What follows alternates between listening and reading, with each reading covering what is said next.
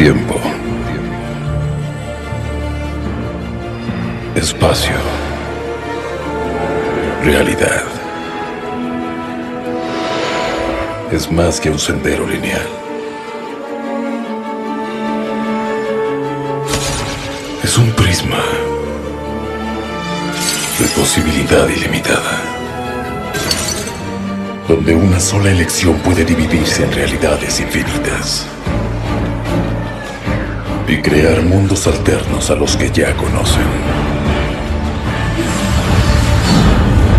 Yo soy el vigilante. Soy su guía en estas nuevas y vastas realidades. Síganme y consideren la pregunta. ¿Qué pasaría si... Episodio 5 de What If Marvel Zombies por fin llegó, señores. Por fin está aquí, por fin llegó, por fin lo vimos. Antes de continuar, mi respuesta me puto mamó.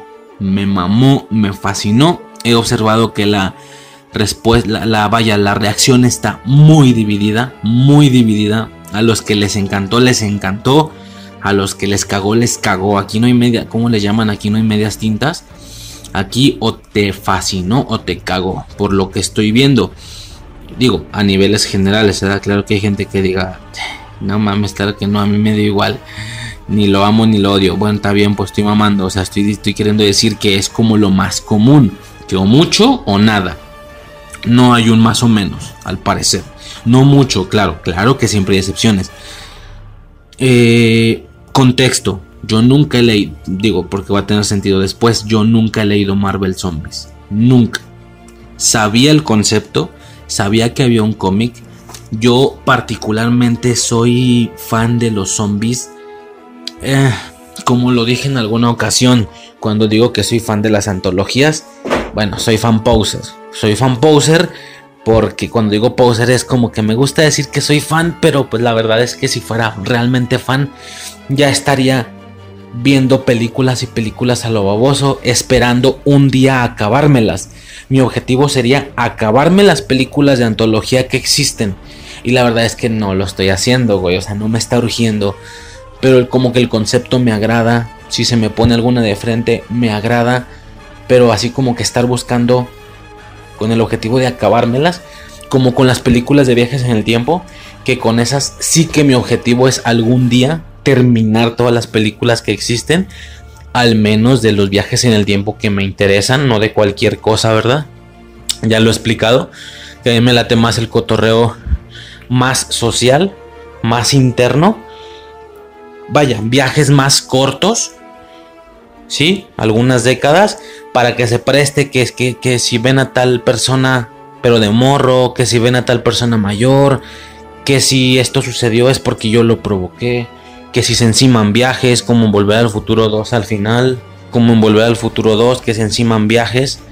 Este y ellos viajan a un punto donde ya habían viajado, ya hay dos Martis y dos Docs, o sea, ese pedo más social, el rollo este de, pues viajo en el tiempo a la era medieval y hay caballeros y me conozco a Rey Arturo, o viajo a los dinosaurios, o, sea, la premisa en general del viaje en el tiempo me mama, y, y ver la máquina del tiempo utilizada siempre me va a fascinar, pero el concepto en general es más social, más interno, más a corto plazo, entre comillas, hablo de viajes de décadas, porque realmente eh, una cuestión más de épocas no me vuela la cabeza tanto y aún así me gusta mucho, eh, pero menos. Eh, pero bueno, me estoy desviando. A lo que voy es que así como con las antologías, yo podré decir que soy fan de los zombies poser, porque tampoco me estoy esforzando en ver y terminar todo lo que existe de ese contenido. Si fuera fan, estaría haciéndolo, ¿no?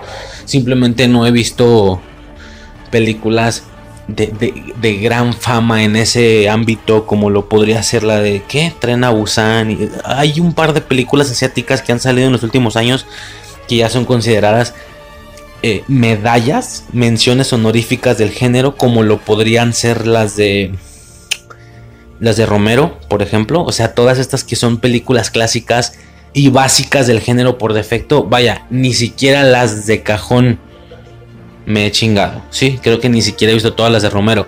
Por eso digo que soy fan, eh, poser, soy fan a medias, porque me gusta mucho. Las películas que he disfrutado de zombies me han fascinado, me han puto mamado. Eh, y a eso voy.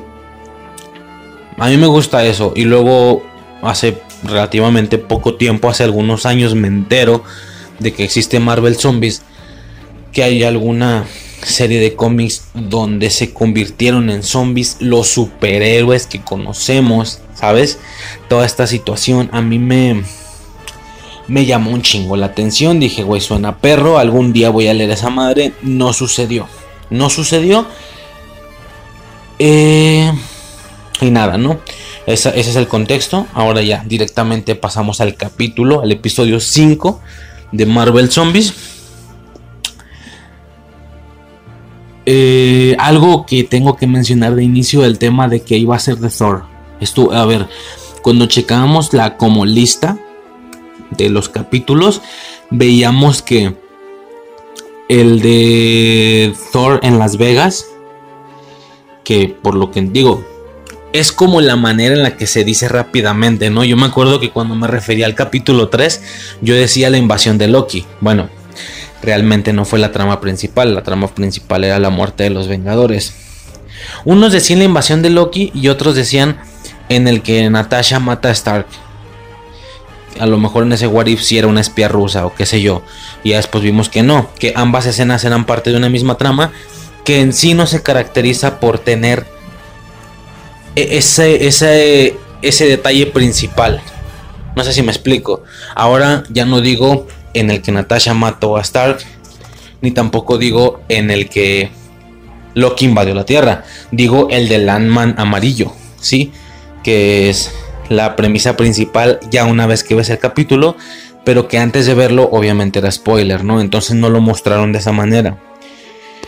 Entonces, básicamente, así decimos, Thor en Las Vegas, pero a lo mejor solo es una secuencia de algo más grande, ¿no? De algo más fijo que después de ver el capítulo, la etiqueta ya no va a ser Thor en Las Vegas, va a ser otra cosa. Por ejemplo, haciendo un repaso rápido, Capitana Car el capítulo en el que Capitán, la, que la gente Carter se va a convertir en el Capitán América, la etiqueta se mantuvo, no cambió nada. Después de verlo, sigue siendo más o menos lo mismo. Star-Lord T'Challa, a grandes rasgos la etiqueta no cambió, sigue siendo lo mismo. En el 3 es donde cambió porque las etiquetas eran en el que Romanov va a matar a Stark o el de la invasión de Loki. Y ahora ya cambió a básicamente el... Yo le digo el Ant-Man amarillo, muchos dicen en el que Han Ping mató a todos los Vengadores, etcétera, ¿no? Básicamente es eso, a grandes rasgos. El cuarto, el de Doctor Strange malvado, pues la etiqueta también se quedó a grandes rasgos. Eh, capítulo 5, Marvel Zombies, ¿sí? Entonces, eh, digamos que en el caso del de ese capítulo del de Thor, no sabemos si después de que avance el capítulo se le siga como, conociendo como el de Thor en Las Vegas o ya sea otra cosa, ¿no? Pero bueno, lo que voy. Ese iba a ser el capítulo originalmente, ese era el episodio número 5. El, de, el 6 creo que era el de Killmonger, el de Killmonger salvando Stark. Y ya el séptimo iba a ser el de Marvel Zombies. Hicieron este adelanto. Mucha gente está diciendo, cancelaron el de Thor. Yo no creo, güey. La veo difícil que lo hayan cancelado porque vemos escenas de los Guardianes del Multiverso. Y el Thor que sale con ellos es el Thor del capítulo ese de Las Vegas. ¿Sí? Y de hecho hace poco acaba de salir otro adelanto donde vemos a Doctor Strange con ese Thor y hasta un traje distinto tiene, güey. En la escena de Las Vegas se veía como con su mismo traje. En la escena de los Guardianes del Multiverso se veía como con el mismo traje el normalito, no tiene ninguna diferencia en apariencia física como sucede con todos los demás, con el Doctor Strange malvado, con Capitana Carter que ya en sí incluso es una persona diferente y el traje es diferente. El Thor lucía exactamente igual a todos. Bueno, o sea, más bien, lucía exactamente igual a su homónimo del MCU. Cosa que daba hueva, ¿no? La idea es que se viera diferente. Y ya en este otro adelanto ya sale él. Pero con, como con un traje rojo. Entonces, claramente es ese. Entonces, ese güey lo, lo vamos a tener en la formación final de los Guardianes del Multiverso, por lo que no pueden cancelarse el capítulo. Muchos decían, ok, no lo cancelaron, pero lo van a dejar para la segunda temporada. O qué sé yo, definitivamente la veo difícil. Yo creo que solo intercambiaron puestos. Por lo que ahora el de Marvel Zombies fue el 5, el de Thor fue el 7. Y en ese caso, el de Thor va a ser el 7. Entonces, Vamos a ver qué pedo cuando llegue esa semana. Antes primero viene el de Killmonger salvando a Stark. Y pues nada, ¿no? Ok, ahora ya directamente podemos pasar con el episodio después de toda esa larga, larga introducción. Interesante, yo no sabía en qué punto de la historia del MCU se iba a generar, porque algo que no dije, creo que no dije la vez pasada, es que ya no nos están mostrando el punto de partida. Y es algo que me molesta hasta cierto punto. No nos están mostrando dónde se genera la variante. Primero era muy claro. Con Capitana Carter dicen, cuando ella decide irse a la cabina. Y fue ahí cuando se generó la, variante, ¿no? Con Star-Lord T'Challa lo mismo. Eh, fue en el momento en el que Yondu decidió mandar a sus esbirros y no ir él por el niño y estos se equivocaron. Por lo que entonces la variante del primer episodio es la misma Capitana Carter. La variante que genera otro universo eh, viene siendo Yondu. Para nada es Star-Lord T'Challa ni mucho menos es Yondu el inicial, el que se sale del MCU. Claro que lo que nos queda de, de la línea pues es Star-Lord T'Challa, no Yondu. Es como lo destacable que nos va a dejar para el final ese capítulo. El tercero también lo, dejan, eh, eh, en el tercero más bien ya no lo dejaron claro. Desde el tercero ya no lo dejaron claro. Ya fue una situación de que porque la morra estaba en Shield, en Shield, la Hope, y es como, ajá, pero ¿cuándo, cómo o por qué, güey? O sea, no recuerdo, tendré que checarme Ant-Man para ver si en algún momento dicen, casi la agarran los de Shield, pero yo no los dejé está raro, ¿no? Porque realmente el capítulo 3 la variante viene siendo Hope, técnicamente, y ni siquiera la vimos, ¿no? No la variante, pues ya todos son variantes, pero me refiero a la primer variante que genera el nacimiento de todo ese nuevo universo. En el cuarto lo mismo, no queda claro porque ya desde que inicia el capítulo estos dos señores, Strange y Sorruka, son mucho más unidos pero no queda claro en qué momento empezó eso. Claramente vino de algunos días o meses antes, en el que son más unidos. Y en este capítulo, de nuevo, eh, esto me, me, agradó porque aquí ya nos muestran más o menos dónde se genera el punto. Esto sí me latió. Nos muestran exactamente y más o menos dónde se genera el problema. El problema viene que cuando la mamá de Hope estaba en el reino cuántico. Tocó algo que no debía de tocar, comió algo, respiró algo que no debía de comer o respirar. Y esto le infectó de tal cual, tal cual, un virus zombie. ¿Sí? Por una parte está mal porque te pones a pensar, o sea, toda cosa que tengamos que hacer diferente, reino cuántico. Viajes en el tiempo, reino cuántico. Virus zombie, reino cuántico. Eh, no sé qué otros conceptos se puedan sacar del reino cuántico. Algunos decían que hasta Kang iba a estar en el reino cuántico. Bueno, no parece que vaya a ser el caso. Eso ya me pone un poquito más cómodo. pero pues a ver qué pasa, ¿no? Me llama la atención eso, que ok, del reino cuántico, va, venga, está bien. Eso es lo malo. Pero lo bueno es que te pones a pensar, güey, existe.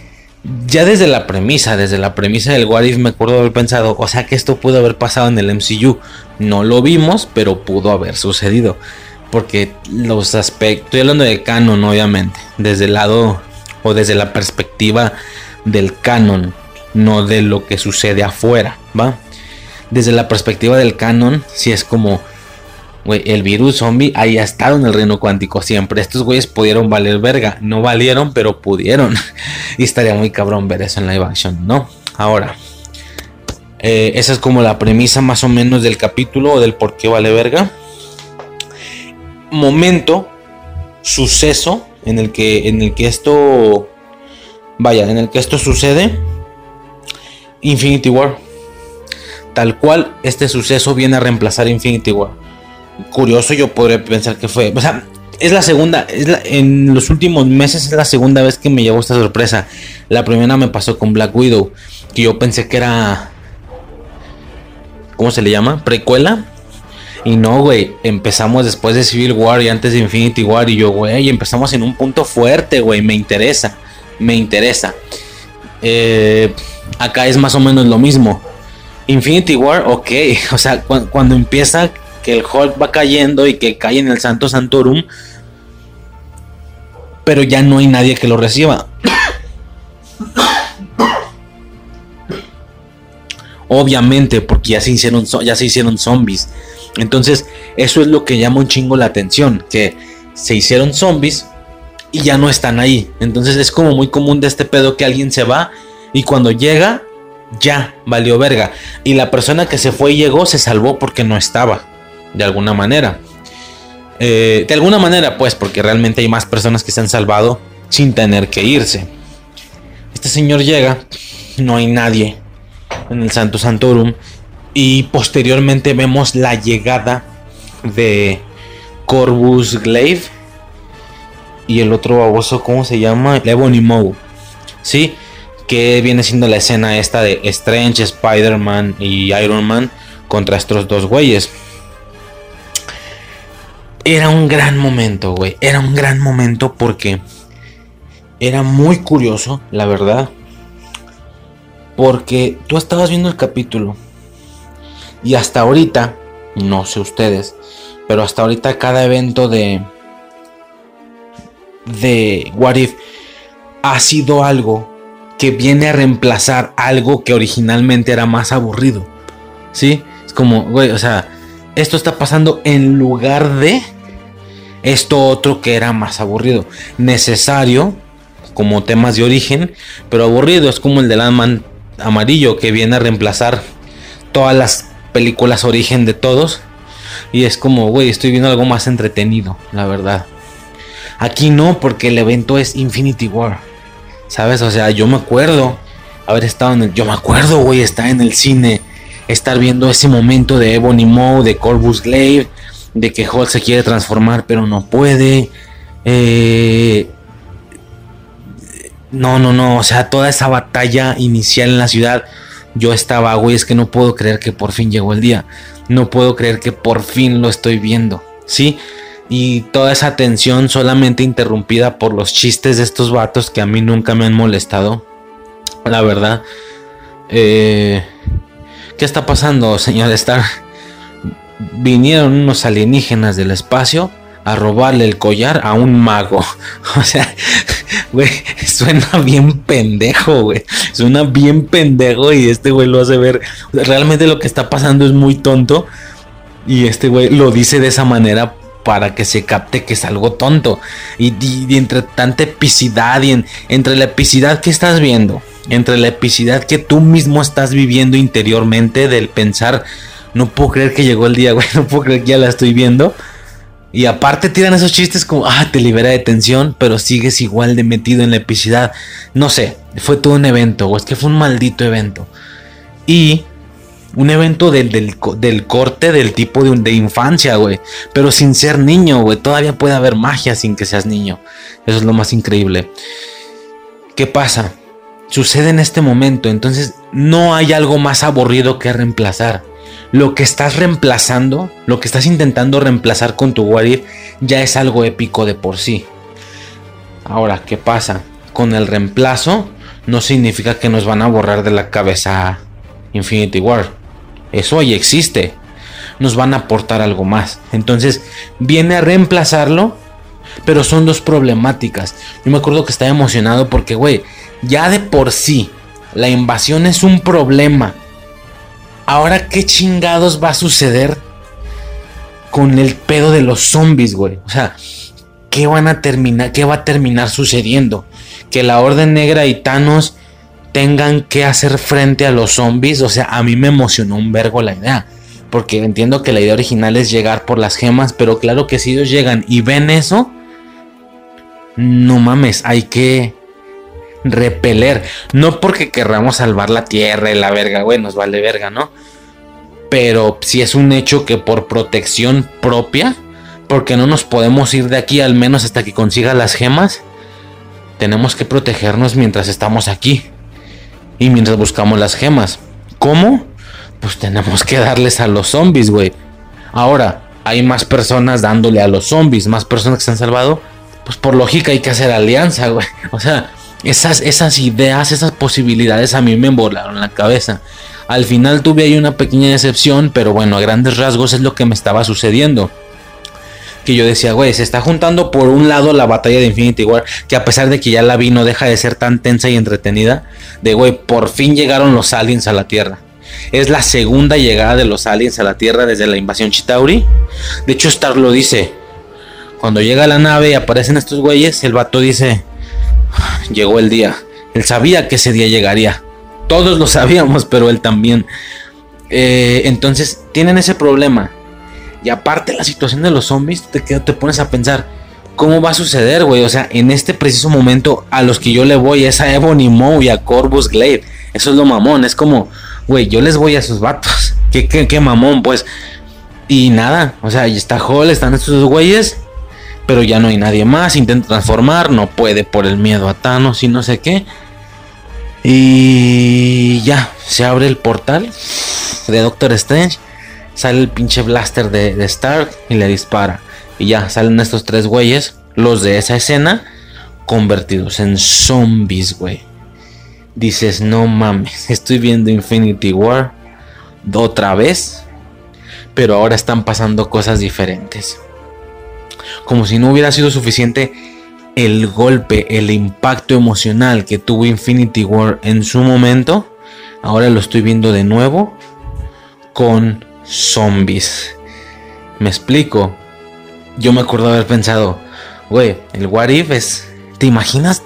Ya es una pendejada, pero ¿te imaginas entrar al cine ese día a ver Infinity War? Una película que. que estábamos esperando por años entrar al cine, poner la película, empezar a verla y ver que empieza la batalla de Infinity War, pero que veamos que Stark y los demás están convertidos en zombies.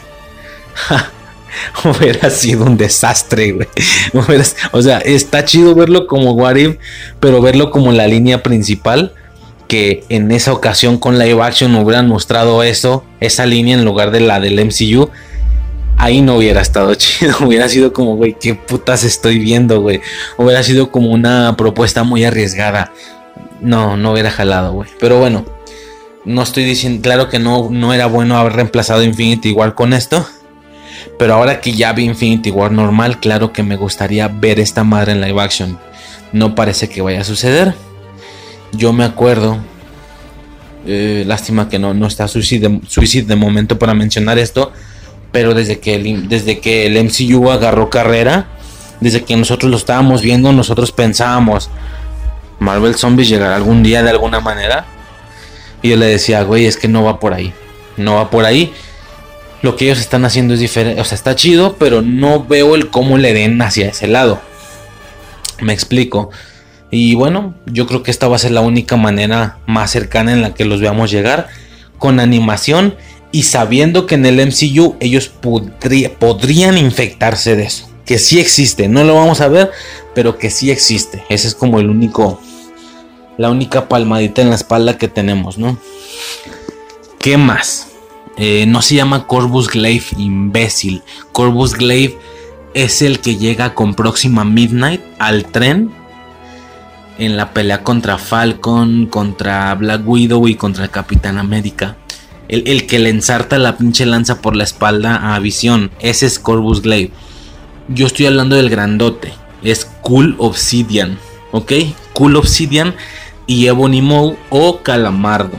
Él es de los dos vatos que he estado hablando, ¿no? Eh, ¿Qué más? ¿Qué más? ¿Qué puntos tengo por aquí apuntados? Que sin observarlos ya me chingué como la mitad. Ah, nos explican, nos explican en qué momento se propagó la plaga después de la explicación del reino cuántico y vemos a los Vengadores siendo heroicos. Vemos una formación de Vengadores muy específica: Black Panther, Romanoff, Barton, el Cap y Iron Man. ¿Ok? Yo me acuerdo que mucha gente llegó a pensar, vio el capítulo y dijo, güey, esta línea paralela no solo es paralela por los zombies. Aquí no se pelearon. Aquí la línea viene desde antes porque aquí nunca se pelearon en Civil War. Y es como... Ajá, ¿cómo? Recordamos que para Infinity War no se habían visto las caras desde Civil War. Entonces alguna persona o más de alguna persona escuché que dijo eso, que dijo, esta línea no solo es diferente en los zombies, también es diferente en que aquí no sucedió la Civil War, aquí no se pelearon. Y yo pensé, no, no, no, no tiene mucho sentido, güey. O sea, todo está igual, todo está igual, nomás el virus. ¿Por qué los vemos juntos? Pues por necesidades de nivel general, güey. Creo que eso es obvio, ¿no? Así como acá se juntaron por el pedo de Thanos, que el, Star tenía el teléfono del Cap para poder hablarle y en una situación de extrema necesidad le iba a hablar, pues fue lo que sucedió. Este güey le habló. Claramente le habló. Calmaron pedos por necesidades, ¿cómo se le llama? Por situaciones de necesidad mayor. Sí, de preferencia mayor, como, como lo viene siendo zombies, cabrón. Zombies en el puto planeta. Entonces, claramente era más necesario este pedo y por eso se comunicaron y arreglaron pedos. Tanto Romanoff con Barton como el Cap con, con Stark. ¿Quién más dije que era? Era Black Panther. Y ya, básicamente son todos. Y Black Panther no era como tal un vengador, sino que seguramente escuchó del pedo, volvió a salir de Wakanda, de hecho lo mencionan, volvió a salir de Wakanda y volvieron ahí a, juntarse, ¿no? Eh, es, es, como digo, es obvio que esto solamente nos da a entender que se juntaron un poco antes de Infinity War o de lo que iba a ser Infinity War. Eh, se juntaron un poco antes por la situación de los zombies. Está bien, pero entonces le hubieran dado sus aspectos. Fue lo que a mí no me gustó. Eh, que, hagan, que a grandes rasgos todos están bien, nada más que el capitán se ve muy línea, muy como si ya se hubiera rasurado, como si ya tuviera el traje ya limpio otra vez. Eh, no, güey, la idea es que se viera como el Capitán América de Infinity War. Sí, o sea, si bien el junte no fue en ese momento, sino un par de semanas antes, eso no quita el hecho de que él era un forajido. Entonces, estaría chido que de ser forajido ya directo se juntaran y directo fueran a ver qué pedo a Nueva York y ya se los carga la verga. Entonces el capitán tuvo que haberse visto sin casco, con barba, con el traje sucio, etc. Sin, sin, bueno, te iba a decir sin escudo, a lo mejor sin escudo no, porque él en cuanto vio a Star se lo dio. Pero sí me explico, eh, pero solo eso, realmente el, el concepto estuvo chingón. Estos güeyes llegaron, intentaron hacer paro, valieron verga. A grandes rasgos. ¿Sí? ¿Qué más? Eh, eh, el equipo sobreviviente, ¿sí? Ojo con esto, es Wasp, Spider-Man, Bucky, Okoye, creo que se llama una de las Dora Milaje, y Sharon Carter. Sharon Carter por, o sea, ok, bueno, está bien, ante la situación, es que se me hace raro porque en Falcon and the Winter Soldier estuve viendo toda la serie que era como villanilla, ¿por qué? Porque quedó resentida de lo del escudo y lo de las alas y que ya era enemigo público nacional y no sé qué, pero no sé, estuvo como curioso y ahora pues es compa, obviamente ante la adversidad y ante la situación, pues yo entiendo eso, ¿no? Eh, ¿Qué otra cosa? Bueno, básicamente eh, ese es el equipo como, como que se salvó. Interesante porque cuando llegan a rescatar, Wasp se cargó muy rápido a Stark. Eh, a Iron Man quiero decir. Yo lo entiendo. Son zombies. Yo lo entiendo. Son zombies y los zombies son de poca durabilidad, básicamente. Como los zombies son de poca durabilidad, no tiene mucho sentido que un zombie sin inteligencia, sin cognición a ese nivel, dure mucho en el capítulo, sepa escapar, sepa moverse, sea líder del equipo. A mí algo de lo que más me cagó en los en, el cotorreo este de Romero fue cuando de George Romero fue cuando los zombies empezaron a usar armas y la chingada. Entonces, aquí no me molestaba el uso de sus armas porque si no tampoco tiene ningún sentido que los héroes de Marvel se vuelvan zombies si se van a comportar únicamente como zombies. Claro que el juego de que también supieran utilizar medianamente sus habilidades Stark sus armas, en este caso Strange su magia, etcétera, claro que es parte de los zombies. Es como, güey, tienes que combinar eso, tienes que combinar sus poderes con la agresividad y la, lo animal de ser un zombie, ¿no? Mm, entonces, pues murió muy rápido, todos, o sea, Strange, Stark, eh, se los cargaron en chinga Wasp se los cargó con, con, unas, con las abejas y luego con un rayo de, de los rayos que esta morra trae. Te pones a pensar, güey, qué fácil te pudiste haber cargado a Thanos. O sea, le mandas un chingo de abejas a la chingada y que lo dejen en esqueleto, güey. Ya estoy hablando de Infinity War. Pero bueno, aquí está el chiste es que no sucedió. Eh, ¿Qué más? Bueno, básicamente ese es el como dije, ah, esto, Iron Man se lo cargan muy rápido. Yo me acuerdo que se lo cargan al inicio y yo, güey, ya se lo cargaron a Iron Man, neta. Y ya luego pensé, pues es que son zombies, güey. O sea, vamos a ver a muchos zombies, pero de poca durabilidad porque son zombies, güey. Y claro que te los puedes cargar fácil, aún, aún utilizando sus habilidades. Una persona bien cuerda todavía, pues sí, sí técnicamente los puede bajar fácil, ¿no? A diferencia de lo que pasaría si tuviera que cargárselos en estado normal, pues a ver cómo los bajas, ¿verdad? A ver si se dejan, pero en zombies es diferente. Entonces, primero me, se me hizo raro, o sea, vi, a estar más tiempo en imágenes publicitarias toda la semana previa a lo que lo vi en el capítulo, a grandes rasgos. Esa es otra cosa también, si no se me va a olvidar, lo voy a mencionar desde ahorita. El, hablando de imágenes publicitarias, el Spider-Man con capa de Doctor Strange, cabrón se hizo un desvergue con eso, güey. Se hizo un desvergue, sacaron Hot Toys. Una figura Hot Toys de Spider-Man con la capa de, Doctor Strange. Eh, Spider-Man cazador de zombies le llamaban. Zombie Hunter. Uno imagina un capítulo de zombies con un Spider-Man como único güey consciente que sabe hacer magia. Porque tiene la capa y no solo vuela, sino que también hace magia tírate. Por ahí hasta la gente se sugestionó tanto que en un pedazo de tráiler la gente creyó ver que tiró telarañas azules, como telarañas mágicas, un pedo así. Eh, que también se estima que lo va a usar en No Way Home con el traje negro. No sabemos si, sea, si realmente suceda así o no. Pero al menos en el What If alguien creyó ver telarañas azules. Y puro pedo, güey. Eran unos despliegues de luz. Fueron en la escena esta de, de, de Bruja Escarlata, que ahorita pasamos a eso. Pero, pues nada, o sea, ¿cuánto duró el pinche Spider-Man así? Ni, dos minutos, no sé, güey. O sea, fue triste porque nada más la capa llegó como a salvarlo. Entra a la nave con la capa puesta. Por ahí alguien le dice, ese te ve bien. Ey, sí. Y ya, güey, a la verga rápidamente la capa pasó a estar más con Ant-Man o con la cabeza de Ant-Man en este caso, y adelantándome. Vaya, Así, así te la pongo, por si no lo habías notado.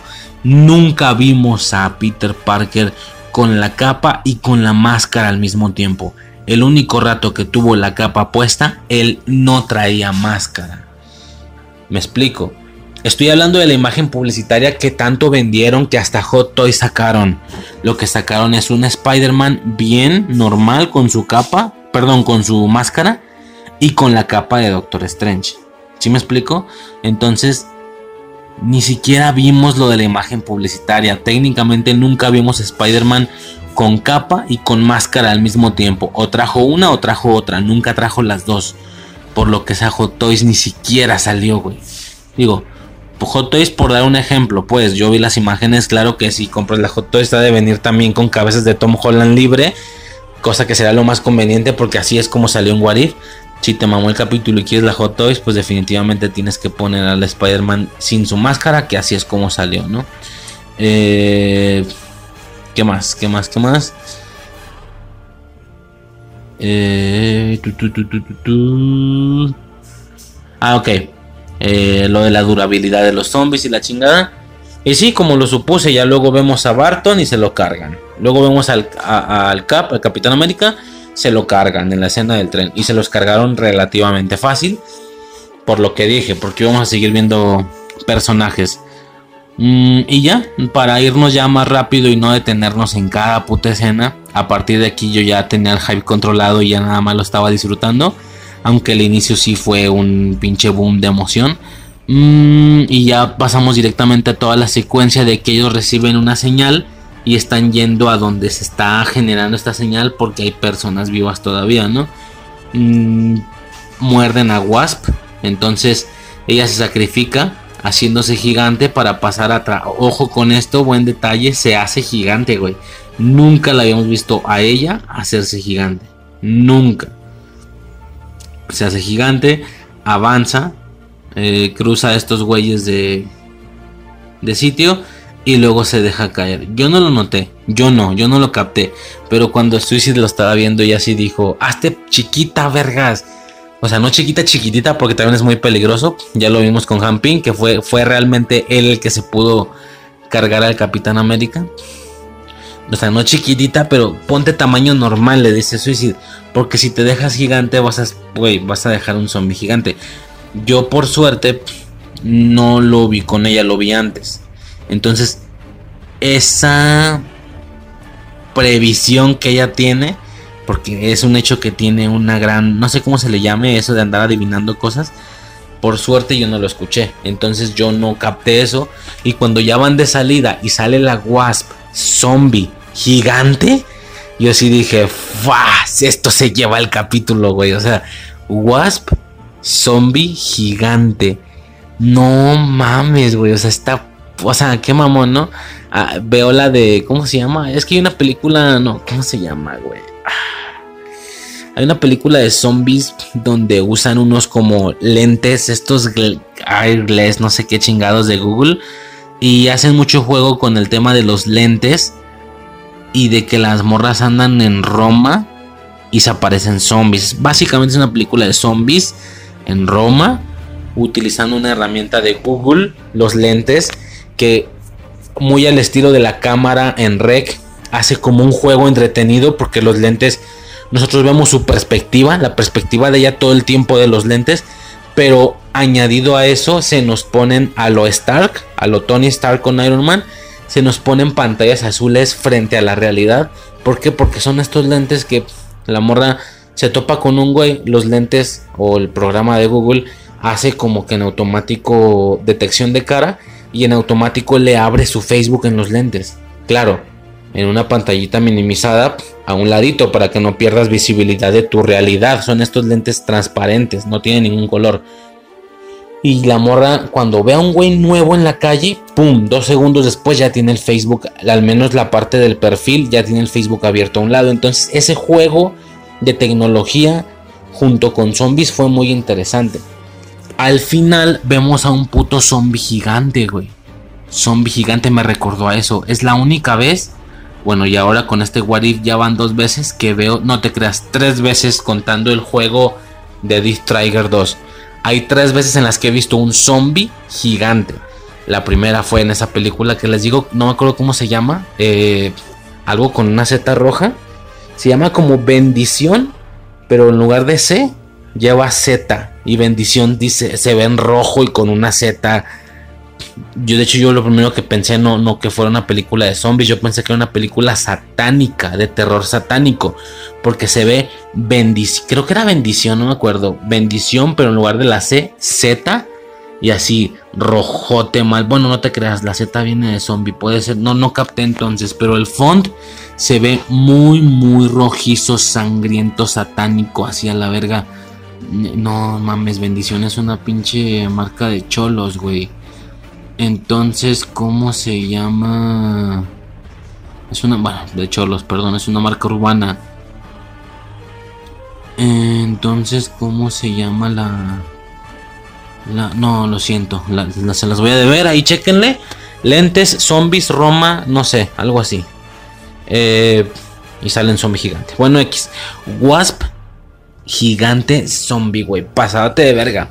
¿Qué pasa ya cuando entran directamente al complejo? Eh, pues nada, ¿no? Todo el tema de. De visión, de Wanda, la bruja escarlata, pero zombie, por lo que está completamente liberada. Mm, el Scott Lang, ya dije, la pura cabeza. Güey, le veía más sentido a esa cabeza con la capa puesta como figura que al pinche Spider-Man con la capa. Pero bueno, si a esas vamos, yo creo que mejor estaría chido una Hot Toys de la Wasp hecha zombie. Eh, que sería pues los puros ojillos, güey. Así azul, así pinche piel azul. O no sé.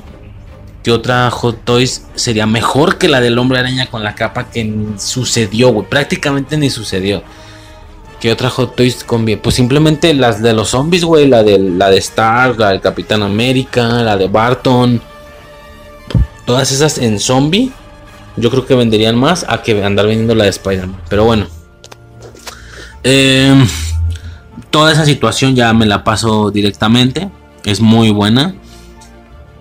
Y yo me acuerdo que durante todo el capítulo y todo lo que he estado diciendo, estamos en Infinity War, si recordamos, ¿no? Inició con, con, la llegada de Cool Obsidian y de Ebony Maw al Santo Santorum para buscar la gema del tiempo.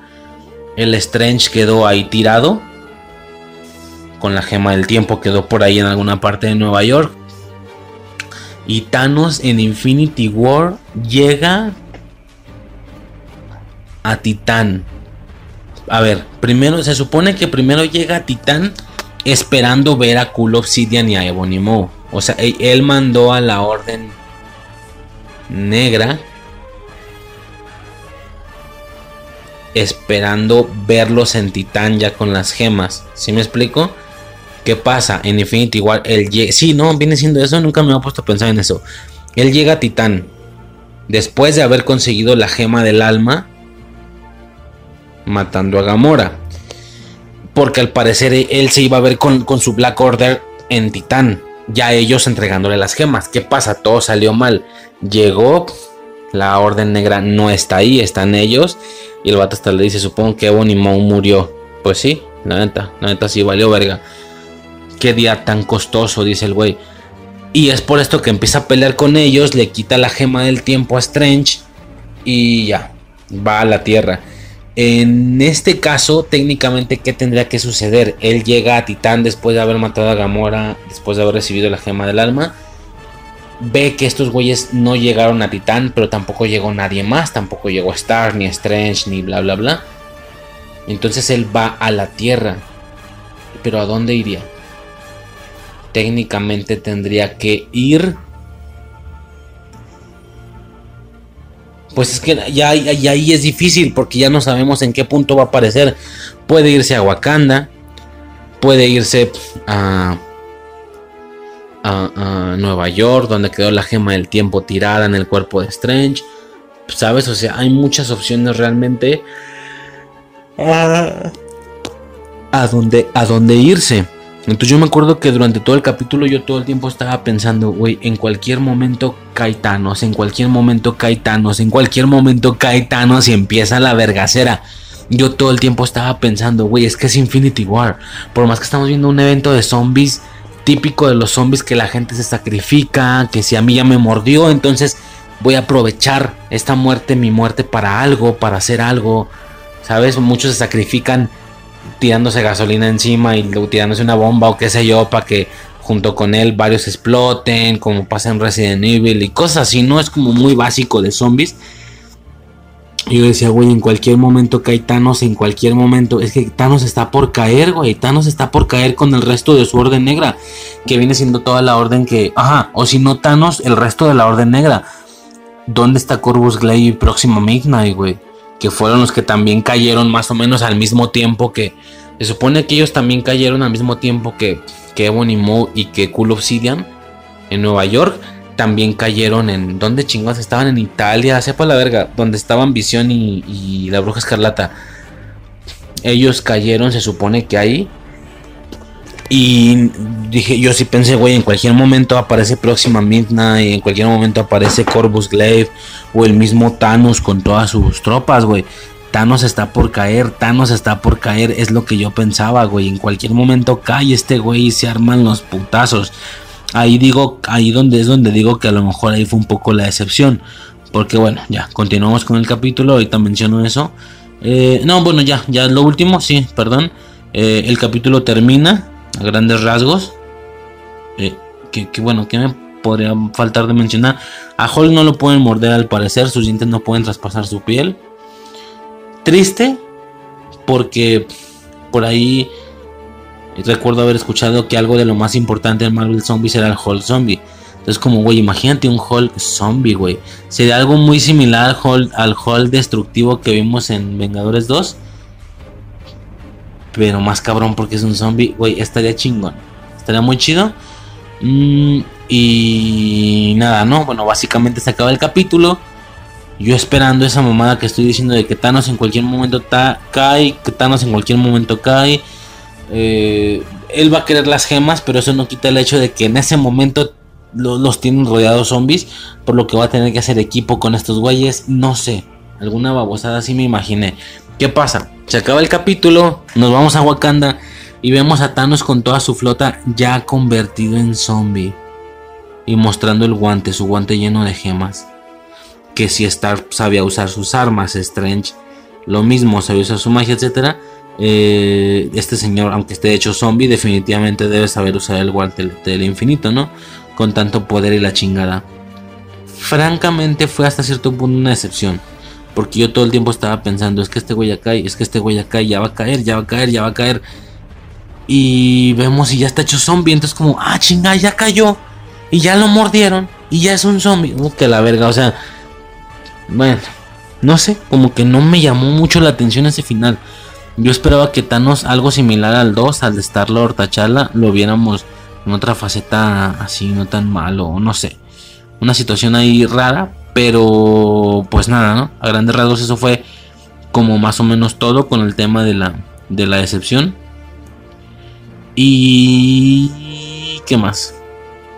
Muchas cosas extras, o sea, mientras está pasando todo esto, los guardianes están en el espacio con Thor. Ojito con eso, o sea, están con estos güeyes. Pero me estoy checando aquí, ajá están en el espacio, entonces también en algún momento supongo que tienen que caer, pero ya va a haber zombies y luego ya va el, ya va Spider-Man con con otro par de güeyes y se van a topar con Thanos, o sea, no sé, yo no sé si estas terminaciones sí están dando a entender que son un segundo capítulo que va a estar en la segunda temporada simplemente son mamadas, la neta. Eh, son como para que te quedes picado. Pero a mí en lo personal no me gustó. O sea, no digo que no me guste una continuación, sino que porque, o sea, ya no vimos cómo cayó.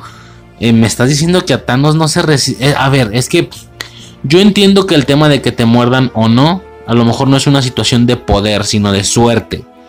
Digo, pudieron morder a Capitán, pudieron morder a Stark, pero al hombre araña no. O sea, como que no tiene mucho sentido por ese lado, ¿sí? Por lo que es más de suerte. Pero, güey, es que era un Thanos con cinco gemas del infinito, güey. Neta, no pudo repeler los putos zombies, no pudo cargárselos a la verga, güey. Vemos esa bestialidad. Eh, no sé, estuvo raro. Simplemente eso, no ver cómo eh, sucedió ese pedo y no solo eso, sino ya es un zombie. Entonces, yo como que iba a esperar que se hiciera ahí una especie de. Entre alianza y entre guerra triple. Entre, güey, esto es un pinche pelea triple, güey. O sea, Thanos quiere, quiere defenderse de los zombies, pero también quiere pegarles a estos güeyes. Porque Visión está con ellos y quiere la gema y ellos van a defender a Visión. O sea, era como básicamente la pelea de Infinity War, pero sumando un tercer bando. Ahora los zombies. Y no, o sea, rápidamente se pasó al lado de los zombies y si seguimos viendo este pedo técnicamente van a seguir en la misma dirección, me explico. Eh, básicamente eso ya sería todo por parte del capítulo en sí. Un último detalle. Yo empiezo a ver opiniones de si gustó o no. Y a muchísima gente no le gustó. ¿Por qué? La más común fue la siguiente. Yo ya había puesto para explicar esto, ya puse contexto previo. Yo no leí cómics, yo nunca los leí, ni siquiera un resumen, nada. Por eso a mí lo que me impresiona es que yo empiezo viendo, vaya, el, capítulo y tal, y, y, veo estas críticas y escucho que dicen, no, güey, es que esto no es como Marvel Zombies. Esto no me gusta. ¿Por qué? No, güey, pues es que aquí en el capítulo de Warif, estos güeyes, cuando se convierten, ojo, eh, ojo con lo que voy a decir. Cuando se convierten en zombies, ya no tienen una conciencia. Ya se basan por sus instintos primarios, como lo es comer, atacar, medianamente defenderse y un poquito de conciencia más de lo normal, más de los instintos básicos de comer y sobrevivir, un poquito más de inteligencia, la suficiente para que ellos puedan utilizar sus herramientas de cada héroe, que como ya dije, si no, tendría sentido que sean los superhéroes de Marvel los que se convierten en zombies, si no, pues échame a zombies random, güey. Es el chiste que cada quien, Star Zombie, aparte de perseguir, gruñir y morder, también tira sus blasters. Doctor Strange, aparte de andar persiguiendo y mordiendo, también hace sus hechizos. O sea, claro que ese es el chiste. Y yo escucho eso. No, es que no son como los de Marvel Zombies, porque estos zombies tienen instintos primarios de comer y sobrevivir. Y si acaso tienen un poquito más de conciencia para utilizar sus poderes o herramientas. Ajá. ¿Cómo? Entonces, ¿qué es Marvel Zombies? Sí, güey, o sea, si captas lo que acabas de decir acabas de dar la definición por defecto de un zombie. Lo que acabas de decir es justo un zombie. Con ese poquito más de inteligencia para utilizar sus herramientas y sus poderes personales. Entonces, ¿qué es Marvel Zombies, güey? O sea, escucho a la gente decir eso. No, es que esto no es como Marvel Zombies porque sucede de esta manera, de la que ya describí. Entonces, ¿Qué es Marvel Zombies? Me voy, reviso Marvel Zombies. No, güey, ya no me dieron ganas de leerlo. Perdóname. Perdóname si tú quien estás escuchando esto te mama ese pedo o qué sé yo. Perdóname. Ya lo he dicho antes, gustos, colores. Ahí te gusta el rojo, a mí el azul. No puedes decirle a alguien que es pendejo porque le gusta otro color que el tuyo. ¿Estás de acuerdo? Nada más le gusta otro color y ya. A mí no me gusta la idea de Marvel Zombies. Me voy, investigo y me topo con una mamada, güey. Perdóname. Pero me topo con una mamada. En Marvel, a grandes rasgos, para quien ya conoce Marvel Zombies ya me entendió. Para quien no y está en este momento tan sacado de onda como yo lo estaba, les explico. Marvel Zombies, a grandes rasgos, ¿eh? yo no voy a tirar aquí el resumen del cómic y su puta madre.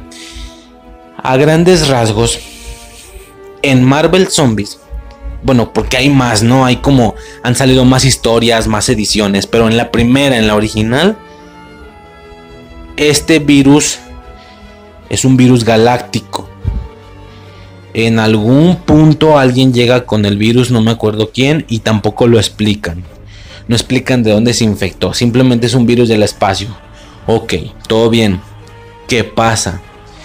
Que aquí, en, en, en cómics, este virus lo que ocasiona, lo que hace, es que tu cuerpo se empiece a podrir, que tú te conviertas en un zombie, que tú te vuelvas un zombie, que tú quieras andar comiendo gente, pero tu conciencia se mantiene bastante igual.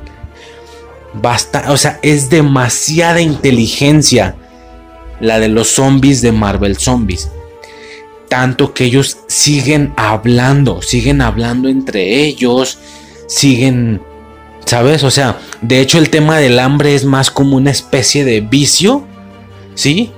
Como voy a dar dos ejemplos bien así, bien para que me entiendan todo tipo de gente. No sé si se acuerdan de la escena de. Sí, sí, me gusta Crepúsculo, a la verga. La escena. Hay una escena en Crepúsculo. Bueno, no me acuerdo cuál de las películas. Donde. El güerillo. Jaco, no me acuerdo cómo se llama. El güerillo que no está muy acostumbrado a no tomar sangre humana. A pinche vela se le corta algo le sale sangre.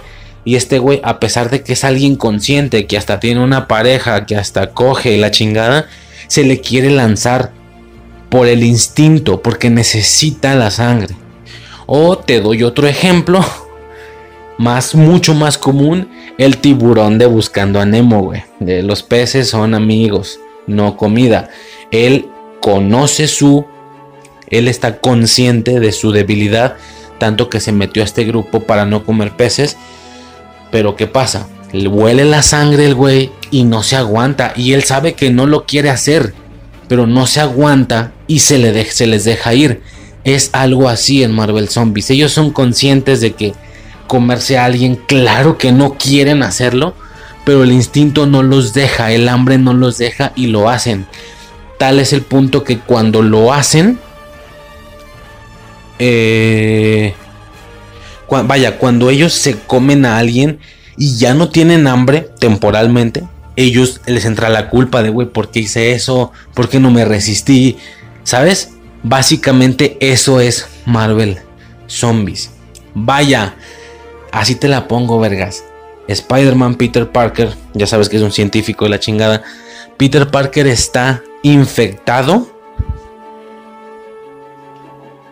Y estando infectado, está viendo la manera de generar un antídoto para para que ya no sean zombies. O sea, el güey lo ves así todo podrido, todo zombie, sin un puto ojo, qué sé yo. Pero tiene su varita de científico haciendo y mezclando mamadas en probetas. Mira, le gusta a quien le gusta. Pero a mí no me. Güey, esos no son zombies. Perdóname, pero esos no son zombies. No, y se pone más loco, güey. Ya nomás, ya nomás expliqué el concepto de zombies. Si le, le puedo seguir, o sea, realmente, le puedo seguir. Hay una situación ahí de que luego llega Galactus y se lo tragan y se vuelven zombies, pero con poderes cósmicos. O sea, tienes a un Capitán América que, aparte de ser zombie, tira rayos de energía por las manos. O sea, se pone bien loco el pedo. Pero ya, eso es algo todavía otro pedo, ¿no? Entonces es de lo que se quejan, de que no mames, estos zombies no son como los de Marvel Zombies. No, güey, estos son zombies reales, estos son zombies de verdad. Estos sí son zombies. Por ahí alguien hizo el comentario atinado, si bien lo hizo como queja, hizo el comentario atinado de decir, es que lo que hicieron en What If no es basarse en Marvel Zombies. Ellos unieron el MCU con el zombie del cine por defecto. Claro, ya hay variaciones. Ya ven que en el cine ya hay zombie rápido, zombie lento, bla, bla, bla, bla, bla. Las mamás que ya todo el mundo se sabe. Que si los zombies lentos, que si los rápidos, que son más de rabia, más bestiales. Por eso, pero todos terminan siendo más o menos zombies similares en aspectos de inteligencia, quiero decir. Y una persona hizo el comentario quejándose, pero muy atinado, diciendo, es que el capítulo de Warif no es una adaptación de Marvel Zombies. No es un regalo para los comiqueros. Es la unión entre dos conceptos muy populares. El MCU y los zombies del cine. Los zombies del cine. Toma el que quieras, el lento o el rápido. Pero el zombie del cine. Los juntas y ahí tienes tu What Que por coincidencia. Ah, mira creamos algo que existe en los cómics que vienen siendo nuestros héroes convertidos en zombies. Eso es cierto. digo, estoy mamando, claro que sí entendían que existía eso antes de hacer la dupla. Tanto que se dieron el lujo de meter referencias. Creo que lo del Black Panther sin pierna Ah, porque eso estuvo bien cabrón, güey. El pinche visión dándole Black Panther de comer a la bruja escarlata, pues porque la amaba, güey. O sea, pobrecito no. El vato dice, no, ni siquiera tengo bien claro lo que hice. Lo hizo nada más para no matarla, güey. Eso estuvo muy chido.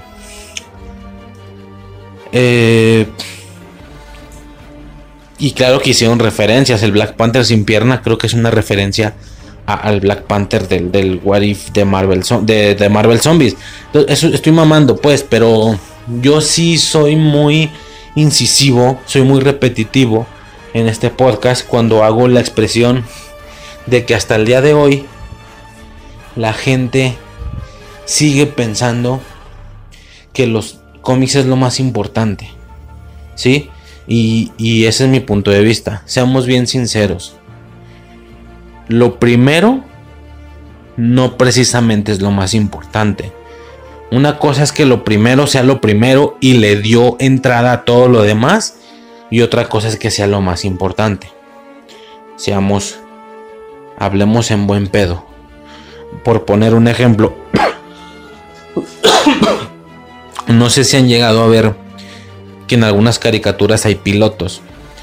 Esta caricatura tiene 10 temporadas, pero hubo un piloto que está fuera de la primera temporada y es el capítulo 0. O si fueron varios capítulos, porque hay veces que hasta sacaron una temporada piloto. Pero esa no es con, no, no pertenece al canon de la caricatura, sino que está fuera. Es que ya no sé qué tantos ejemplos dar. O sea, Yu-Gi-Oh! tiene una temporada piloto, una temporada 0, donde ni siquiera eran cartas, eran como juegos de, de todo tipo, que de dados, de, de, las, de cerillos y como juegos peligrosones, ¿no? ¿Qué pasa? Uno puede decir, oh, con Steven Universe, quien ve a Steven Universe sabe del capítulo piloto, que no, no significa que por ser piloto significa que esté al principio de todo. No, el piloto no existe, no es canon en la mayoría de ocasiones, no existe, es otra cosa. El piloto, ya saben, de Steven Universe, donde se ven muy diferentes las morras, el morro, todos se ven muy diferentes. El piloto de la teoría del Big Bang, donde en lugar de ser dos frikis, eran tres frikis, eran dos güeyes y una morra.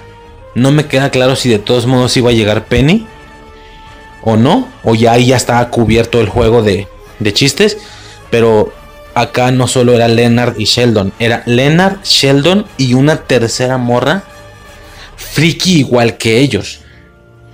Y si, no, no me acuerdo si friki o científica. No me acuerdo si científica siendo roomie de ellos, o sea, los tres eran roomies. No me acuerdo si la morra solo era científica, pero les pendejeaba sus friquideces. O también era friki, de cómics y así. Y no me queda claro si después iba a llegar. Y, la morra era básicamente una. Una Amy. Básicamente. O sea, no era increíblemente fea, pero tampoco estaba hermosa. Estaba ahí random. Con lentes y la chingada. Crean, de verdad, güey, si, te está volando la cabeza lo que te estoy diciendo, hay videos en YouTube. El piloto existe, es un capítulo. O son pedazos, nada más, algo así. Que una cosa le dé origen a algo no significa que sea lo más importante o lo mejor. Es lo que siempre quiero dejar bien claro. Los comiqueros ya se están pasando de verga. Buen pedo. Con el tema de. Es que los cómics. Y es que los cómics. Y es que los cómics. Y es que en. No, mira esto no estuvo esto no estuvo bien porque en los cómics, ay güey, ya basta. Es que estos no son los cómics. Vienen de allá. Sí. Pero esto ya, ya llegó a tener un alcance mayor. Sí, esto ya lo conoce muchísima gente. Cosa que no pasaba con los cómics. Hemos llegado al punto donde las donde ya se hizo una especie de efecto espejo y ahora algunos cómics están saliendo de las películas. En lugar de que películas salgan de cómics, hay cómics que están saliendo de las películas. O si bien no los cómics, hay personajes que son el de la película. Por darte un ejemplo, Tony Stark. El güey era normal. Era un güey normalito. Tengo entendido que no tenía mucha actitud. Entra las películas, Robert Downey Jr. le da su comportamiento, su carisma, su lo que quieras. Y luego esta madre espejea, regresa el efecto a los cómics y en los cómics hasta la fecha Tony Stark es Robert Downey Jr. En los cómics. Si ah, entonces es como, güey, entonces tu producto no era tan sólido. Si no, no lo hubieran cambiado si hacen esto en las películas, jala a la gente. y los cómics lo, entre comillas, lo copia, digo entre comillas porque es la misma compañía, pueden hacer lo que se les pegue su gana, no es copiar, es, es nada más igualar la situación. No sé si me estoy explicando, es, es, es lo que yo... No estoy diciendo que no me gustan los cómics ni nada, pero sí me molesta que sigan mamando con es que los cómics es lo más importante, es que tú eres fan poser por ver películas, pero cómics no. Güey, ya basta. Yo nunca he dicho malo si yo dijera que soy fan de cómics y no lo hago. Pero es que la gente dice, mm, mm, mm, segundo te gustan los superhéroes, pero solo ves películas y no lees cómics. Y yo, cuando dije que leía cómics? ¿Por qué en la frase me gustan los superhéroes va incluido el me gustan los cómics? Yo no dije eso. Tengo que especificar, ¿me gustan los superhéroes en las películas? Bueno, ahora lo voy a decir así, me gustan los superhéroes en la película. No puedo, güey. O sea, sin leer cómics no puedo ver las películas. Y aunque me contesten, no, no puedes ni deberías. ¿Qué vas a hacer, vergas? El boleto lo compro yo, no tú y, me dejan pasar sin ningún tipo de... No es como que, ah, no puede pasar si no tiene esta certificación de haber leído 20 cómics. Güey, no mames, o sea, ya agarren el pedo. Ya valió verga, güey. El tema viene de ahí, sí. Pero ya como un tema de es que yo tengo más derecho que los demás porque yo sí leí los cómics. Ya se acabó ese pedo, güey. Ya ya valió verga, güey. Me explico, o sea, ya no tiene valor. Pero bueno, eso es otra situación.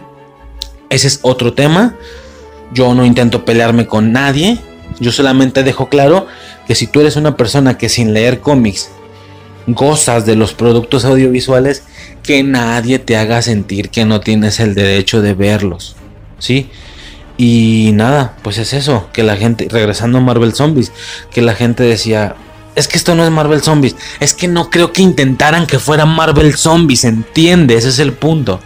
Dicen, es que esto no es Marvel Zombies. No creo que ellos siquiera intentaran adaptar Marvel Zombies.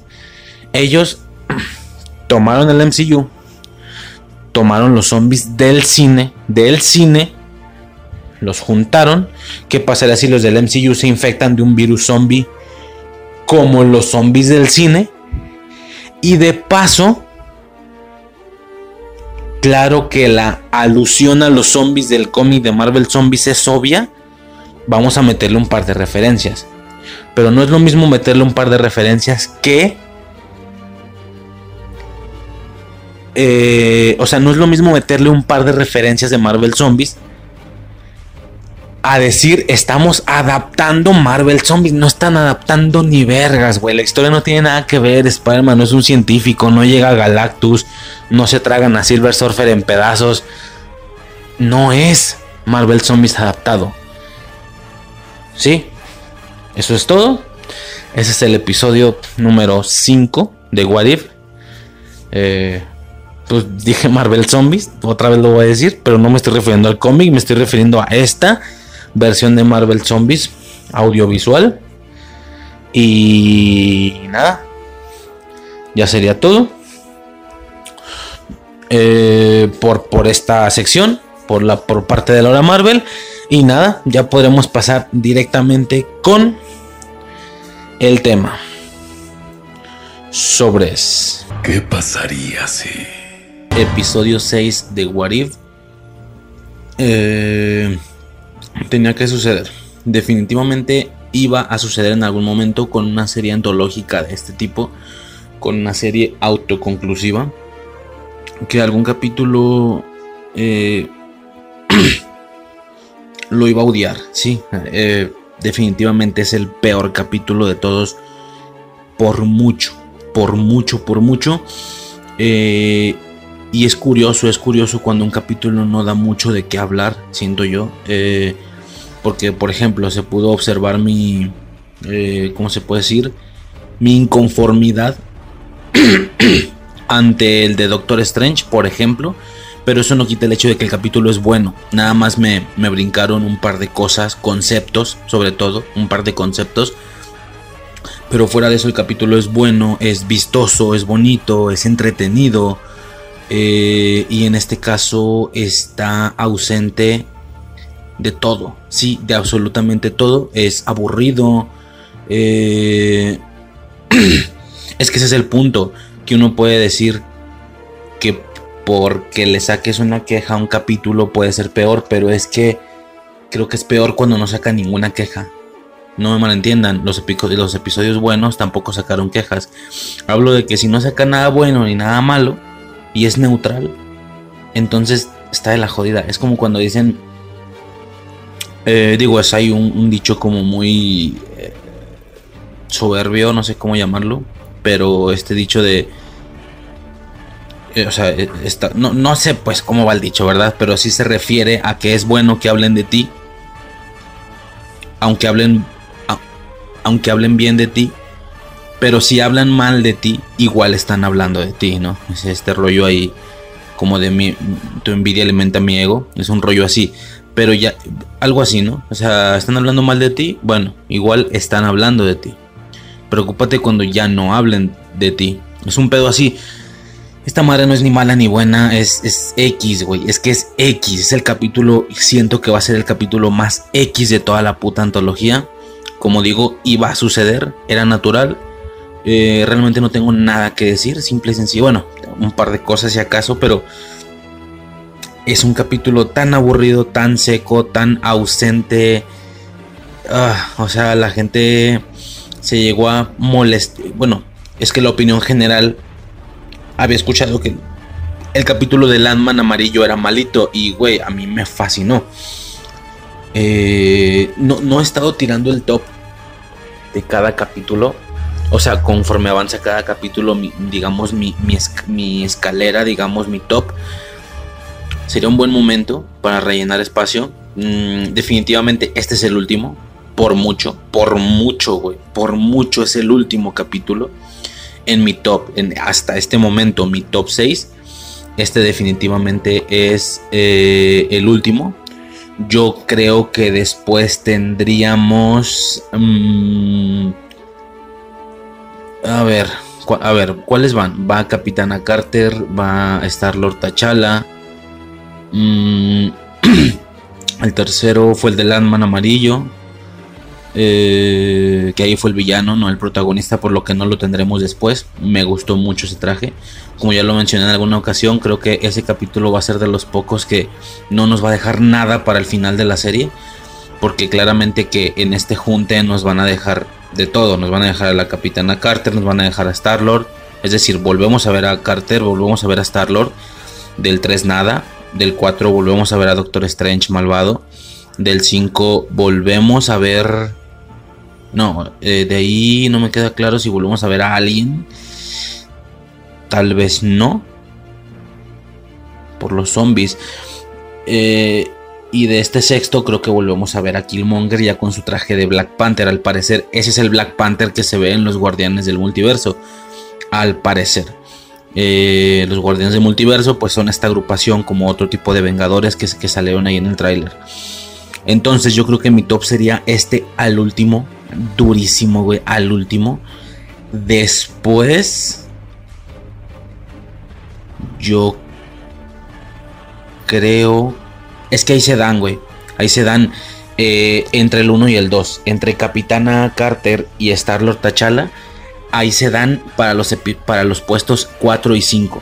No, no me atrevo a poner a alguno en el 4 y alguno en el 5.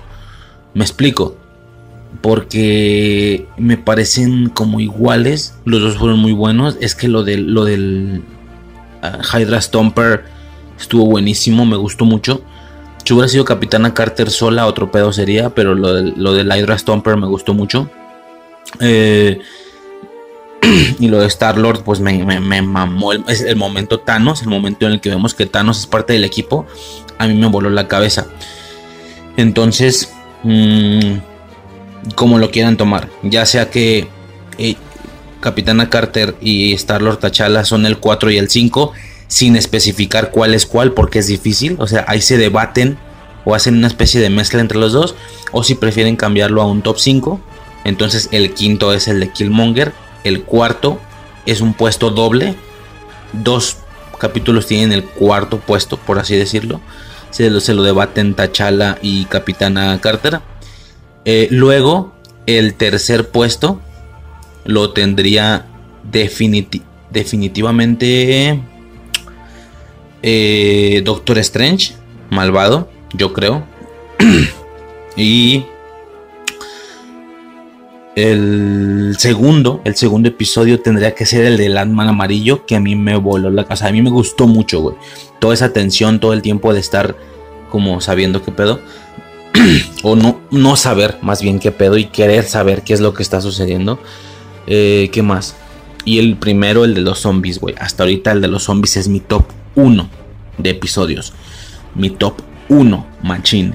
Eh, mm, sin más que, no, no hay mucho más que decir, ¿sabes? O sea, es la película de, Iron Man 1, pero con este cambio en el que Killmonger lo salva.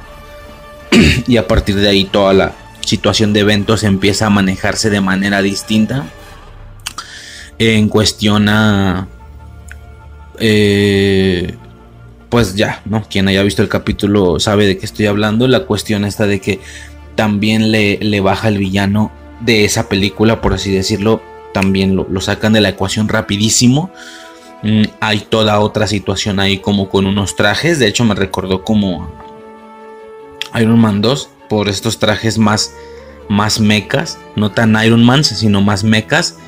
Mm, y poco más. O sea, realmente el capítulo pues empieza, se desarrolla, acaba, o sea, para matar esos 20 minutos supongo que está bien.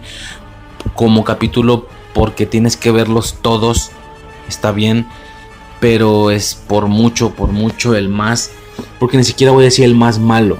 Cuando es malo se refiere a que es malo en, en algo, ¿no? En alguno de estos aspectos que yo nunca he sabido utilizar.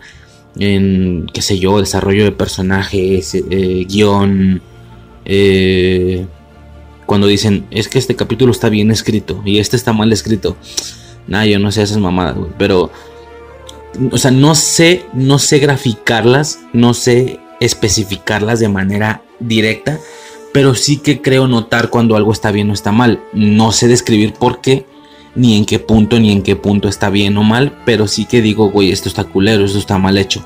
No es el caso, definitivamente no es el caso, pero es que ese es el punto, o sea, no es malo, pero ya una vez dejando claro que no es malo, tampoco es nada. O sea, es... Vaya, para la premisa, para la premisa y el contexto de la serie, What If, ¿qué, hubiera pasado si? ¿Qué pasaría si? ¿Sabes? Eh, güey, había una infinidad de cosas más que tocar.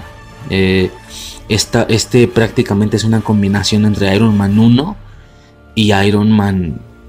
Perdón, Iron Man 1 y Black Panther o algo así. Es curioso porque yo me acuerdo que en la era, por ahí de la era de Ultron, bueno, en esos tiempos no me acuerdo, ya se salió, salió el villano, me acuerdo que también salió en este capítulo, salió el villano de, que se supone que según los cómics es un villano común de Black Panther y no sé qué, que hasta ahora llegó Black Panther, se fue Black Panther y ni siquiera tuvieron como ese cruce, ¿saben? Se supone que ese vato ni siquiera me acuerdo cómo se llama, güey. El vato al que, al que le, baja el brazo Ultron. Mm, se supone que es como el Joker de Black Panther. Suponiendo que Black Panther sea Batman. Es como ese villano más principalillo. En los cómics, digo principalillo, pues, nadie los conocía, ni a villano ni a héroe, la verdad, ni a Black Panther ni a ese güey. Pero básicamente eran ellos los Némesis. Entonces se sabía en los cómics que el güey le faltaba un brazo, una pendejada así. Eh, o que tenía un brazo de... A lo mejor me estoy confundiendo, ya no me acuerdo, pero algo así. Entonces, eh, vemos Ultron, pero lo vemos con los dos brazos y luego le arrancan el brazo. Y es como... Ah, o sea, a, vamos a tener a Black Panther después. En alguna ocasión también se mencionó Wakanda. ¿Dónde fue? Creo que también fue en la era de Ultron. O sea, todo el tema wakandiano y de Black Panther y tal llegó hasta esos años. En 2008 ni quien pensara en eso, pero bueno, acá nos dan esa premisa que obviamente canon todo el tiempo, todo existió siempre. Luego, nada más que si luego tienen que andar justificando por qué no intervino en una u otra cosa. Cuando son pedos más mortales, pues es sencillo, ¿no? Es como, güey, pues yo estaba en mi, en donde vivo, ¿sabes? O sea, yo no tengo, no me di cuenta de lo que sucedió. Hasta ahí. Y aunque me diera cuenta, a lo mejor vi el rayo que apuntaba al cielo en la tele, pero pues yo qué iba a hacer, güey, yo soy un héroe más callejero. Hasta ahí se entiende. Pero ya cuando son situaciones más celestiales, más, más mágicas, más cósmicas, si brinca el decir, ah, chinga, ¿y por qué este güey no? ¿Sabes? O sea, o ahora que saquen amor, ¿por qué este güey no hizo algo? Cuando sí es una situación más cósmica, más poderosa. Es interesante, solo eso. Eh, y la cosa, la, la, bronca aquí o lo que me pudo haber pegado es que la película a mí, la película de Black Panther, me super valió verga, güey. O sea, me super valió verga mal pedo, güey. Mal pedo, mal pedo, mal pedo. Mm, horrible, horrible. No, francamente a mí no me gustó. O sea, es que, a ver, vamos a poner el contexto. Esa película, cuando salió, no pudimos ir a ver al cine por una u otra situación, porque no había feria, porque nos daba hueva, por lo que sea, ¿sí? Nos daba mucha, mucha hueva. Y eh, no había estado ya en versión HD. ¿Saben de qué hablo? La versión libre de impuestos. Eh, no existía ya su versión en HD para cuando sale Infinity War, que fue la película que le seguía. O sea, te estoy hablando de que una película sale en cines, no sé. Eh, más bien, sale en cines. Y después de que la quitan, tarda como tres meses y ya luego la sacan en, ¿sabes? ¿No? En su formato ya para casero, le llaman, eh, Blu-ray, tal. Y es ahí donde se empieza a ver la, versión libre de impuestos en, internet, ¿no? ¿Qué pasa? Que era Black Panther y luego Infinity War seguía uno o dos meses después, entonces todavía Black Panther no estaba lista HD y tampoco fuimos a verla al cine ni mucho menos. Entonces me acuerdo que como dos o tres días antes de Infinity War fue de, güey, pues que tenemos que ver Black Panther. O sea, ya conocemos al mono, ok, lo vimos en Civil War. Pero es que acá ya le dieron un enfoque a Wakanda, ya se vio muchísimo Wakanda, etcétera. Entonces, como que lo curioso fue eso, fue que tuvimos que verlo en versión de cine estaba oscura, estaba culera, no se veía bien. A todo esto súmale que la verdad la película nos valía verga. El personaje medio nos valía verga. Eh, entonces la vimos, o sea, súmale, súmale que era de cine y aparte súmale que la vimos creo que de fondo. De esas que pones algo de fondo. Claro que al inicio empiezas queriéndola ver bien, obvio. Pero ya después fue otra cosa. Ya después fue eh, una situación de tenerla de fondo nada más, vaya. Entonces, y, sabes, no empiezas a, empiezas a scrollear el celular y ya no pelas la, televisión. Entonces fue como, ah, ok, ya entendí, Wakanda, sí, eh, sabes, o sea, se sintió incluso forzada el chile, Bueno, no sé, es que no, la, no me acuerdo de nada de la película. Ahora que se hagan las películas de, de todo el MCU, que como ya dije son audios próximos, Mm, voy a checar. Porque definitivamente eh, se sintió rara. Porque el güey, o sea, el güey ya tenía el traje, ya era el mandatario de Wakanda. Eh, para cuando sucede Civil War. Y cuando empieza Infinity War, el güey sigue estando donde estaba. Si me explico? O sea, imagínense que eliminan Black Panther. En Civil War él, quedó al mando porque su padre murió, él usaba traje, la chingada. Y cuando ves Infinity War, vas a verla y, está pues donde lo dejaron en Civil War, ¿sabes? O sea, es, es mandatario de, su, de su región o de lo, que sea esa chingadera, ciudad, país, no, me interesa. Y, y, créeme que la mayoría de las personas vieron, lo vieron así. Vieron Civil War, vieron Infinity War sin ver Black Panther de intermedio. No sabes la cantidad de gente que fue a verla sin haber visto Black Panther.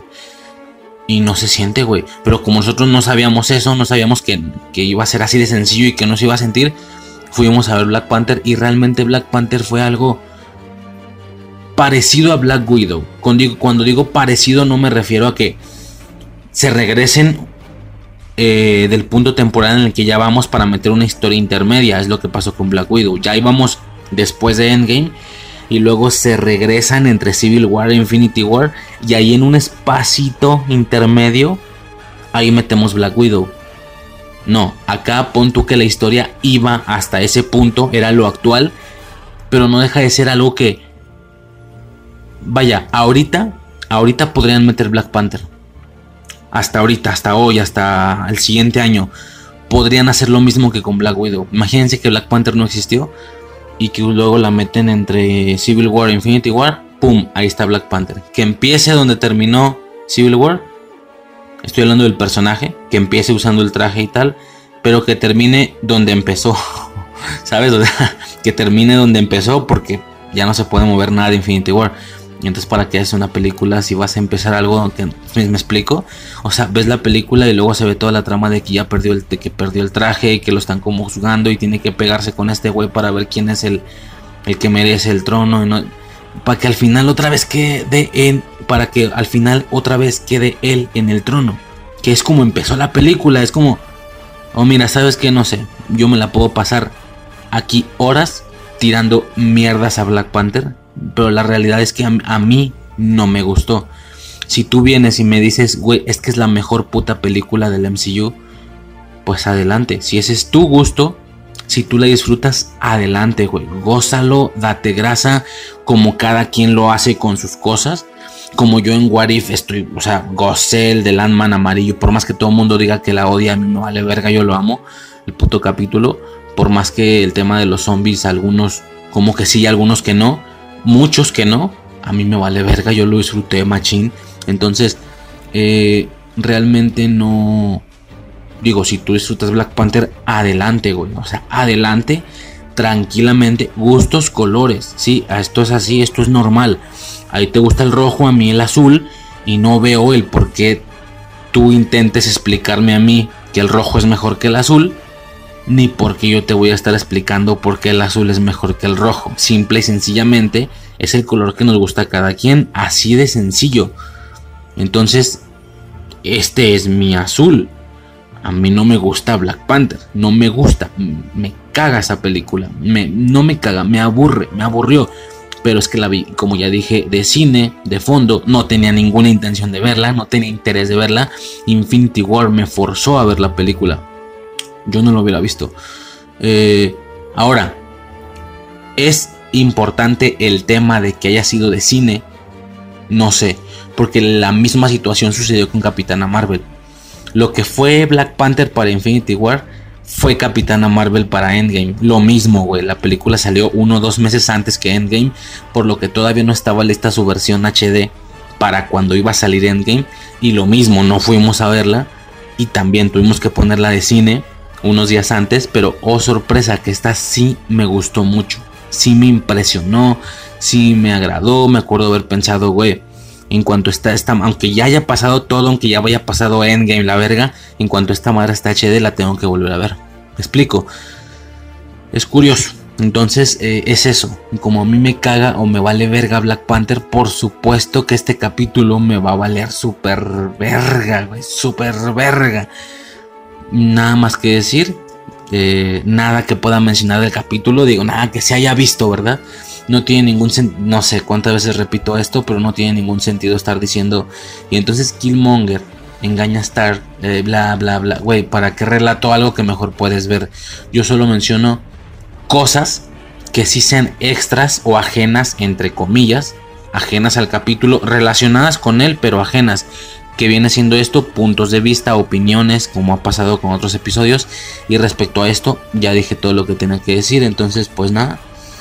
Eh, eso sería todo por parte de este episodio 4 de Warif. Nada más que decir. Claramente va a ser el, para mí, para mí, claramente va a ser el punto más bajo de la gráfica de todo Warif. Claramente, clarísimamente. Pero bueno, lo bueno es que ya pasó, ya nada más queda esperar a ver los bueno, quién sabe, en una de esas Thor en Las Vegas también puede caerse durísimo. No sé, vamos a ver qué pedo. Y pues nada, básicamente y por parte de Warif episodio 6 ya sería todo por mi parte. Eh, y nada, nos podríamos ir ya directamente al tema del podcast. ¿Qué pasaría si... Sobres, pues, capítulo 7 de What If. Eh, el que normalmente era llamado como Party Thor o Thor Fiesta, no sé qué, Thor en Las Vegas también se le llamaba. Mm, fue el que originalmente iba a ser el 5 y Marvel Zombies iba a ser el 7.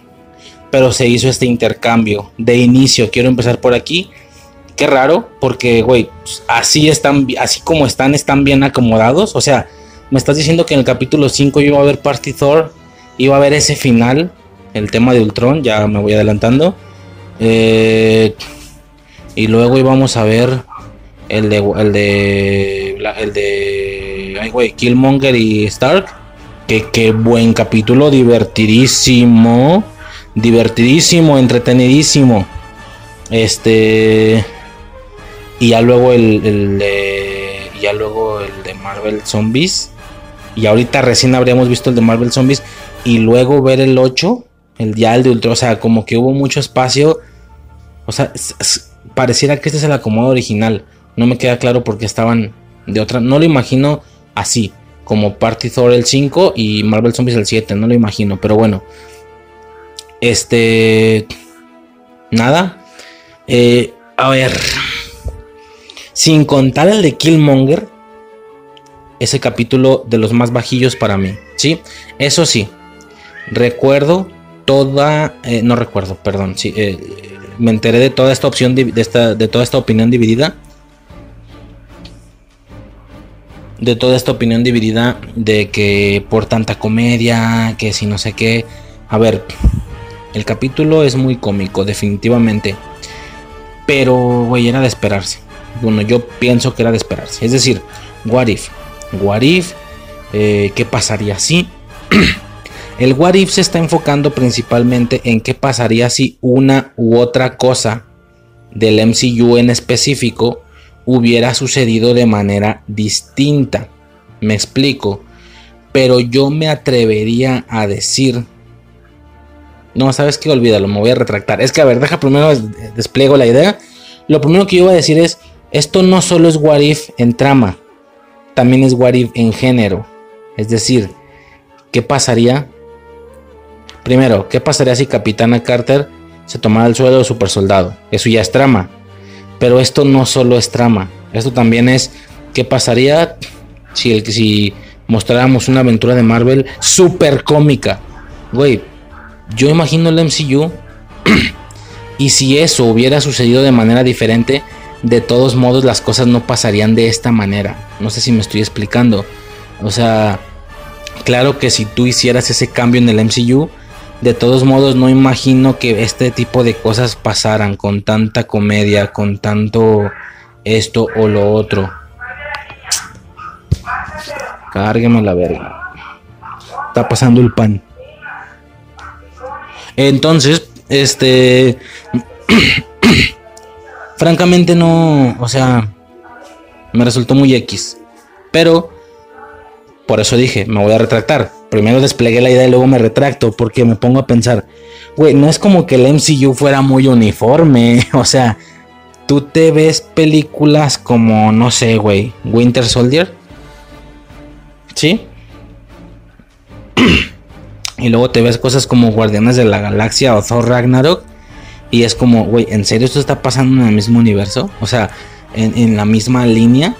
¿Me explico? Y luego se juntan las personas. Y, si es una realidad que Marvel a veces hace un, contenido muy cómico.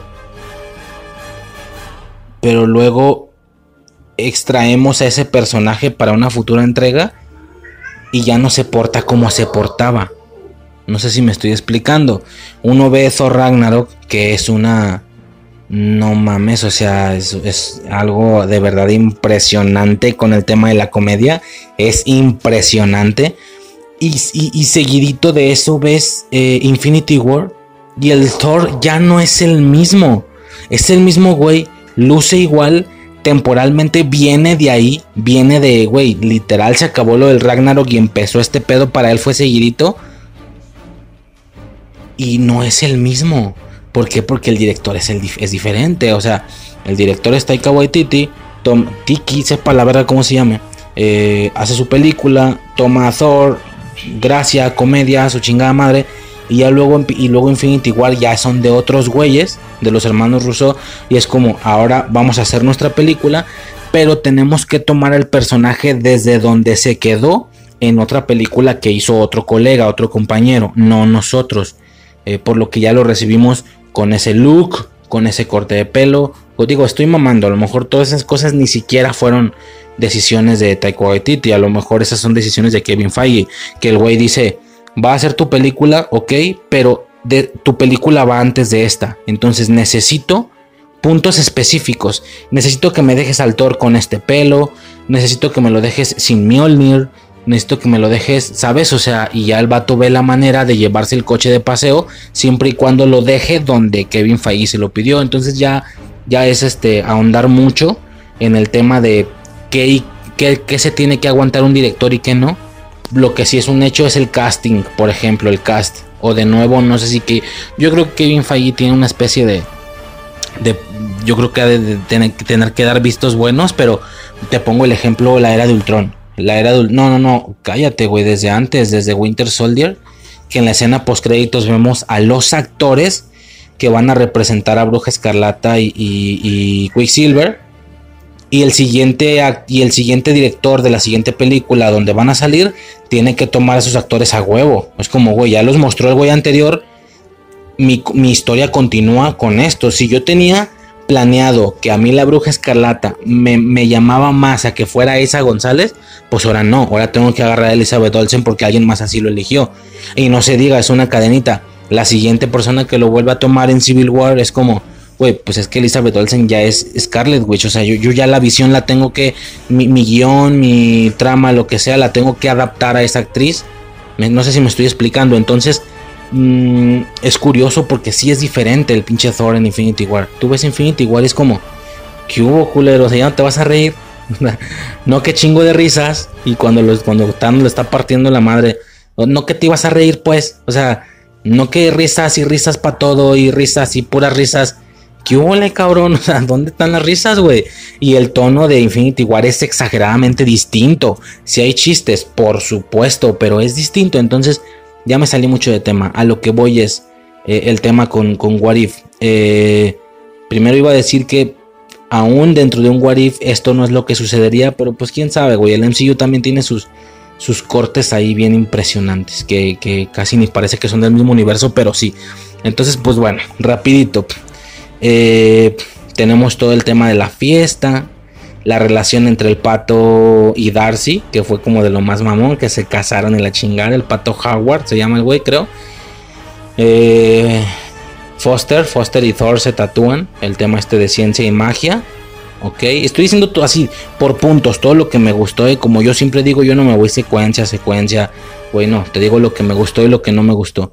Mm, fíjate que mi podcast favorito, el de toda la vida, lo manejaban así. Lo que te gustó y lo que no te gustó. Yo nunca lo manejo así, debería empezarlo a manejar así, estaría chido. Para irme a los puntos directos y ser más rápido. Que los audios tal vez duren menos, pero sean más contundentes. Porque sí que aunque yo digo que no lo voy a hacer, se me siguen saliendo las, las redacciones de secuencia de que y pasó esto, y luego pasó, y luego este güey le dijo esto al otro y X. Eh, lo de los tatuajes se me hizo chido. Eh, lastiman a Fury por lo que María Gil es la nueva directora interina eh, de The Shield, ¿no? Y por la fiesta de Thor llama a Carol Danvers. ¿Es neta?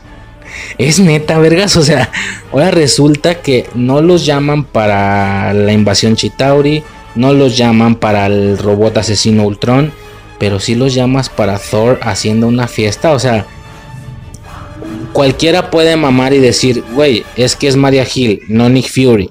Maria Hill es la que hizo el llamado, Nick Fury se lo hubiera guardado, así como se lo guardó para la invasión Chitauri y para la era de Ultron.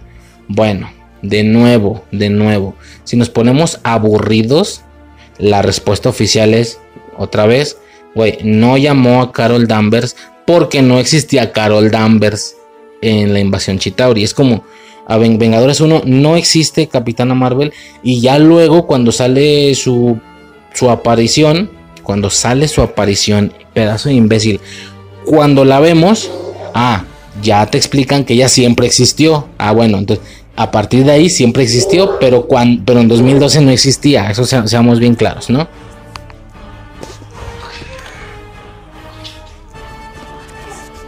¿Y qué más? Mm, bueno, está mamón ese pedo, ¿no? Ahora, Carol Danvers para todo, vergas. De aquí sale para todo ya en Warif. O sea, para todo, cada rato sale, bueno.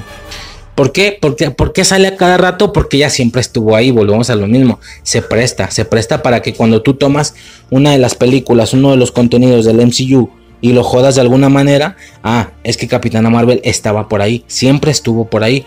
Claro que llegaría, Ajá, y en la invasión Chitauri no llegó, pero bueno. Eh, ¿Qué más? Loki. Loki gigante de hielo, güey. A ver. Suicide tenía razón. recordemos, en Loki ella da la idea, o a lo mejor ella no, no me acuerdo si la vio en, redes sociales, pero ella explica que es como, güey, la TVA inhibe toda la magia, por lo que en automático Loki debería debería de no verse así porque es una apariencia que está manteniendo con magia, se supone. Él deberá de verse azul y grande y la chingada, ¿no? Y fue como, güey, es que no me queda claro de dónde proviene esa apariencia. No me acuerdo de Thor 1. Y le dije, güey, me veo Thor 1 y antes de que se acabe la serie de Loki, te lo resuelvo. No lo hice, ni lo mencionamos, creo. Una disculpa. Ya, en su momento, y, y todavía no la he visto, güey. En su momento la veré porque se tienen unos audios preparados bueno, se quiere, quiero hacer unos audios de todo el MCU de una manera un poquito más rápida, más fast, pero me tocará ver Thor 1. O sea, me voy a ver todo el MCU, al menos hasta WandaVision, obviamente, para ya conectar todo, ¿no? Este, y ver cosillas de antes y así. Y las traigo al podcast, por supuesto. Y este no me acuerdo en qué se basa, si es una imagen por magia que él está manteniendo o es una imagen mágica que le dio Odín, en todo caso la TVA también lo desearía, o es una imagen mágica pero una especie de imagen mágica firme, no sé cómo explicarlo, es como si con magia te cortan un brazo, güey, una cosa es que hayan usado magia para cortarte un brazo, eso no significa que todo el tiempo tú te mantienes sin brazo por magia, o sea que cuando llegues a la TVA, ya tengas tu brazo otra vez porque se deshace toda la magia y fue la magia la que te cortó el brazo.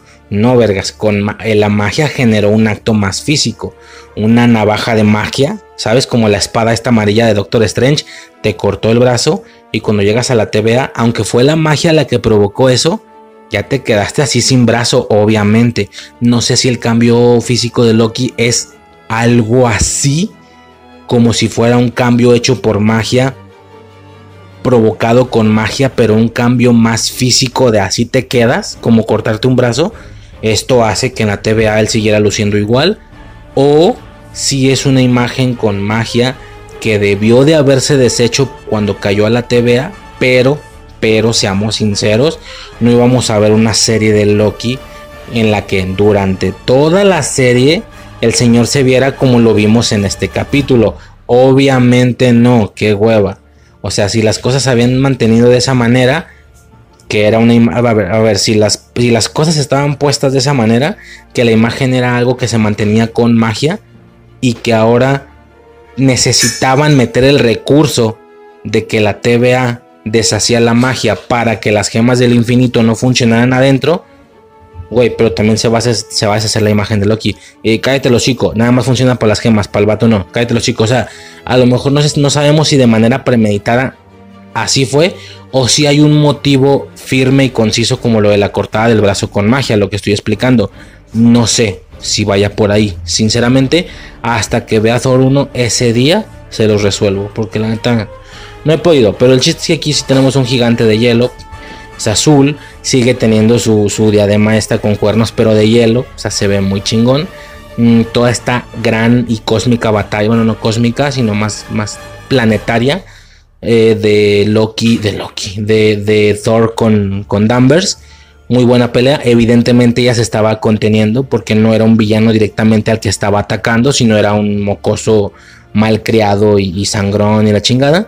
Y no lo he aclarado, pero güey, ya va de más, no mames. O sea, lo mismo que, ¿sabes? O sea, ya, ya da igual, pero no lo he aclarado, pero este...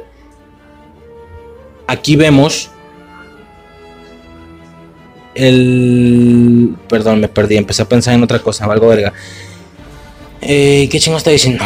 No mames, se me fue el pedo.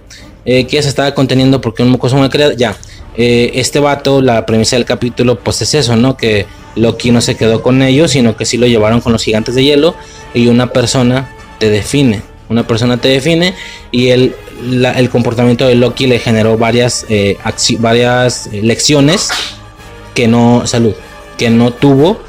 Entonces, pues, me explico, ¿no? Mm, y es por esto que es más mal creado. Digamos que Loki lo hizo madurar mucho antes y pendejadas así. Eh, el, aquí vamos con el tema de la comedia, o El gigante de fuego este, no me acuerdo cómo se llama, la neta no me acuerdo ni me interesa. El güey este de fuego de, Ragnarok. O sea, también es compa y también está ahí queriendo como eh, ligar a la Estatua de la Libertad o no sé qué. O sea, eso estuvo muy pendejo, güey. Me recuerda mucho el Tachala Starlord. Que solo por el, por la diferencia de comportamiento de una sola persona, varias cosas también cambian a su alrededor. Eh, por una sola persona.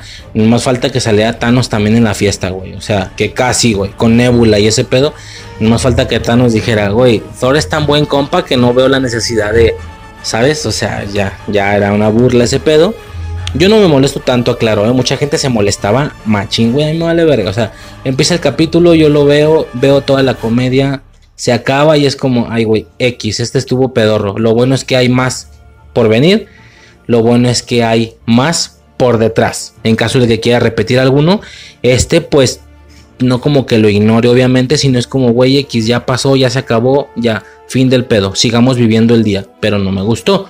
Eh, con una que otra cosa rescatable como el aspecto de Loki definitiva. El aspecto de Loki y la pelea contra Danvers es lo único que se lleva el capítulo.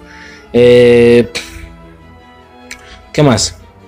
Bueno, lo del Warif ya lo expliqué, el tema de que no solo es en trama, sino también en literal posibilidades en género, en, ¿sabes? O sea, no pasa nada, güey, eso es lo primero que pasa en una antología, o sea, en una antología yo ya había dicho que yo soy fan de antología medio poser, porque no me he visto todo y tampoco estoy urgido por ver todo lo que existe. Pero así pasa, güey. Chéquense una antología y eso va a suceder. En una antología hay tanta diversidad, tanta variedad de temas que se tocan en base a la temática de la antología, por supuesto. Hay tanta cosa que se toca que vas a tener de todo, güey. O sea, de todo. Y no solo en trama, sino también en género. Me explico. Yo a mí me, mamaba mucho escalofríos, le temes a la oscuridad, que también están próximos a aparecer en el podcast, definitivamente. Y había de todo, güey. Y al haber de todo, ¿qué significa esto? Que caían cosas que te mamaban, había cosas que resultaban neutrales, había cosas que te hacían sentir triste, había cosas que te asustaban más de lo normal. Y por supuesto, ¿por qué no? Había también sus episodios basura que decías, güey, este fue el malísimo, este fue malo, malo, malo. Así pasa, esa es la magia de las antologías. Justo esa es la magia de las antologías. Que llegas con otra persona y su orden es bien distinto al tuyo. es bien distinto al tuyo y eso está perro. Love, Death and Robots, lo mismo. La mayoría eran buenos, buenos, entretenimiento.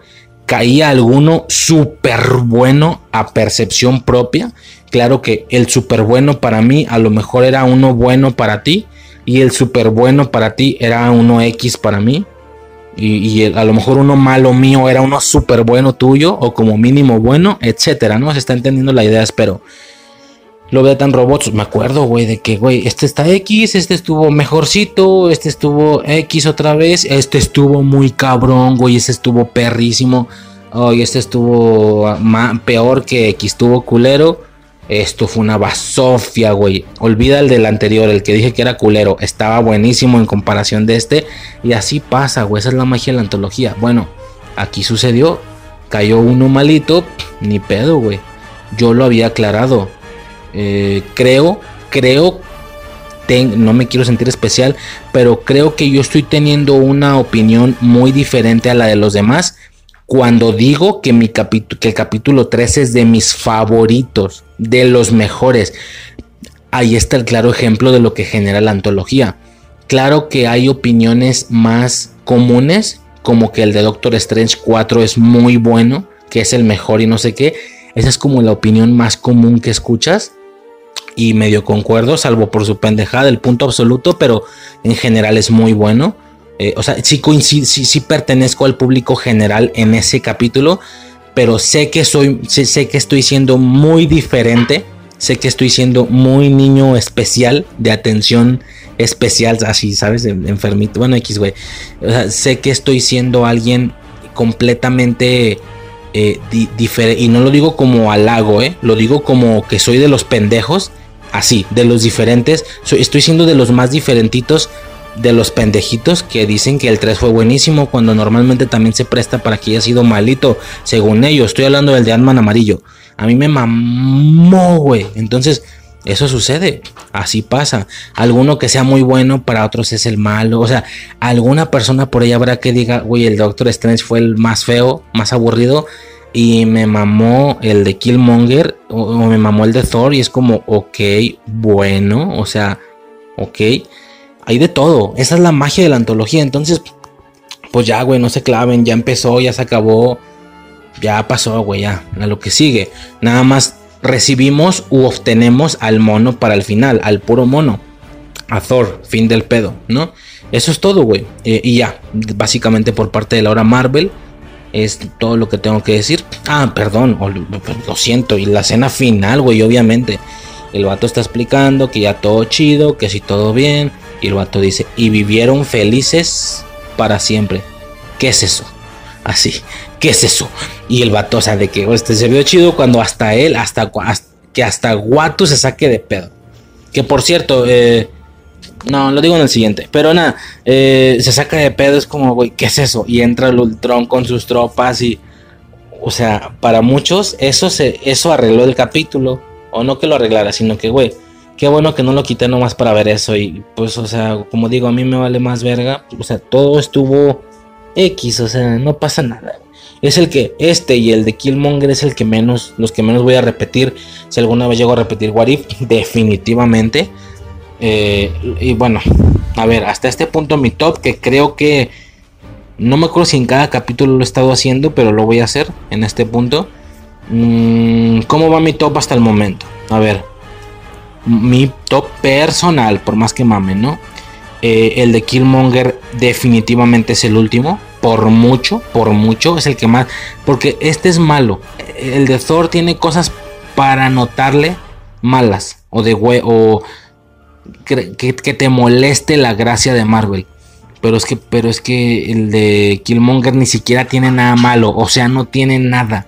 No tiene ni siquiera para tema de conversaciones como güey X. Y ya. Para mí. Entonces, bueno, yo creo que el de Killmonger sería el último. Porque antes me repetiría el de Thor que el de Killmonger. Así. Antes me repetiría el de, el de Thor. Entonces, bueno, mi orden sería número 7, el de Killmonger. Número 6, el de Party Thor, el de Thor eh, de fiesta, ¿no? Contra Capitana Marvel. Eh, número 5, yo creo que tendría que ser Número 5 y número 4, creo que ya lo había comentado, ahí no tengo predilección, o sea, de verdad que me da igual. Número ah, en, en el número 5 y 4 están Tachala Star-Lord y Capitana Carter. O sea, como que me da igual, ambos. O sea, como que ni siquiera puedo acomodar uno arriba de otro porque ambos me dan igual, no, no un igual feo. Claramente ambos están arriba del de Killmonger y del de... Eh, Fiesta. Pero bueno, ya en quinto y en cuarto, pues ahí se dan esos dos. O sea, pónganlos como quieran ponerlos. Capitana Carter en el 4, Tachala en el 5 o a la inversa. Creo que ahí medio me da igual. Para mí están en el mismo nivel. Eh, top 4, que ya es el chi. No, que dije 5 y 4. Top 3, que son los fuertes. Yo creo que en el 3 me quedo con. Mmm, Doctor Strange. Definitivamente, lo siento, güey, no es mi primero, no es ni el segundo, así es, señores, esto es personal, esto es personal, este es mi top y más en una antología, y más en una antología. Thor es el 3, el de el Thor este, Armani, el, el, el, ¿cómo? Hechicero Armani, Doctor Strange Supremo, como lo quieren llamar, Mm, ese es el 3. El 2, el Ant-Man amarillo definitivamente. El Ant-Man amarillo. Y el 1, Marvel Zombies. Incluso entre, entre el 1 y el 2, yo me atrevería a decir que pasa algo parecido a 4 y 5. Como que también ahí se dan, güey. O sea, si me quieren poner Marvel Zombies en el 1 y Ant-Man amarillo en el 2, o si los quieren intercambiar y poner Ant-Man amarillo en el 1 y Marvel Zombies en el 2, ya como quieran. O sea, también como que entre los dos, ahí se dan, güey. Entre, o sea, como que me da igual. Los dos o, si ya hablamos de un top 5, creo que lo, lo, dije en otro capítulo. O si ya hablamos de un top 5, bueno, top 1. Top 1, mi, mi capítulo o capítulos favorito definitivamente, Zombies y Ant-Man amarillo. Top número 2, Doctor Strange Supremo. Top número 3, igual. Eh, Tasha Starlord, Capitana Carter. Así, peleándose el 3. Número 4, Party Thor. Número 5, Killmonger. Si lo quieren ver así, ¿no? Este, y pues nada, básicamente por la hora Marvel eso sería todo. Y ya nos podríamos pasar directamente con el tema. La película de Shang, Shang, Shang, Shang-Chi, sobre eso. ¿Qué pasaría si episodio 8 de What eh, tengo que ser sincero, bueno, ya lo mencioné en la sección anterior, realmente se está grabando esto mucho, mucho, mucho después. El punto temporal de esto, pues básicamente ya vi el primer, ya vi el 8, ya vi el 9. Eh, incluso han pasado un par de semanas más ya sin capítulo de Marvel. De la verga, de la verga. Este sí me atrasé horrible este octubre. Pero bueno, da igual. Para el caso, eh, vámonos directamente al capítulo. De todos modos, igual se le va a dar el mismo tratamiento y demás. Tratándolo como si fuera el capítulo de esta semana o algo así. Aunque ya sé cómo termina la serie. Pero igual, en su momento hice notas. Eh, lo que en su momento haya sido una duda. Duda para la siguiente semana, para el último capítulo. Creo, no, no recuerdo si hay algo similar. Mm, pues igual lo menciono, ¿no? Ok. El capítulo 8 básicamente es el del Ultron infinito, ¿sí? Eh, básicamente Ultron ganando la batalla de la pelea de la batalla de la pelea la batalla de la película de la era de Ultron sí él logra ganar sí logra transferir su conciencia o no sé qué sea su inteligencia artificial al cuerpo de visión o lo que en el futuro sería visión Mm, pero sigue siendo él, ¿me explico? Ah, digo, retomando el tema de la paradoja de visión que en su momento se hizo, que yo preguntaba qué pasaría si Ultron sí lo hubiera logrado. Digo, no me voy a extender con todo ese tema ahorita, ya hay un audio nada más de eso. El fragmento de infancia, eh, la paradoja de visión se llama, está por ahí del capítulo 8, 8 o 9 de WandaVision. Bueno, por ahí, por esa temporalidad, ¿va? Este pero bueno, a grandes rasgos y rápido yo explicaba o yo mencionaba que estuvo raro el tema de visión porque transfirieron la mente de Jarvis, pero no es Jarvis en sí, solo era su voz, pero era una persona nueva sin recordar lo que era cuando era Jarvis básicamente, no recordaba todo ese pedo, y, luego decían que era la gema, que realmente esa era, esa era la, la inteligencia artificial. O sea, como le pusieron la gema en la cabeza, entonces como técnicamente es la gema, pero ya aquí vemos que no, porque el cuerpo de visión tiene la gema en la frente igual. Ya eh, Ultron transfirió su, conciencia o algo así. Y sigue siendo el mismo Ultron. No hubo ninguna modificación o la generación de una nueva identidad a partir de la fusión de la gema de la mente. Porque era de la mente, dije del alma esa vez Gema de la Mente y Ultron, eh, no salió nada nuevo, ¿sí? Es el mismo Ultron. Por, y, creo que en alguna ocasión dijeron que, que Visión era la combinación de Jarvis, de Stark y de Banner, güey, nada que ver, o sea, Banner y Stark, ¿por qué, vergas? No tiene ningún sentido.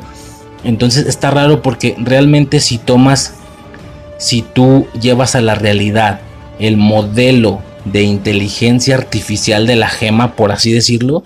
Ellos explican que la gema es como si pensara.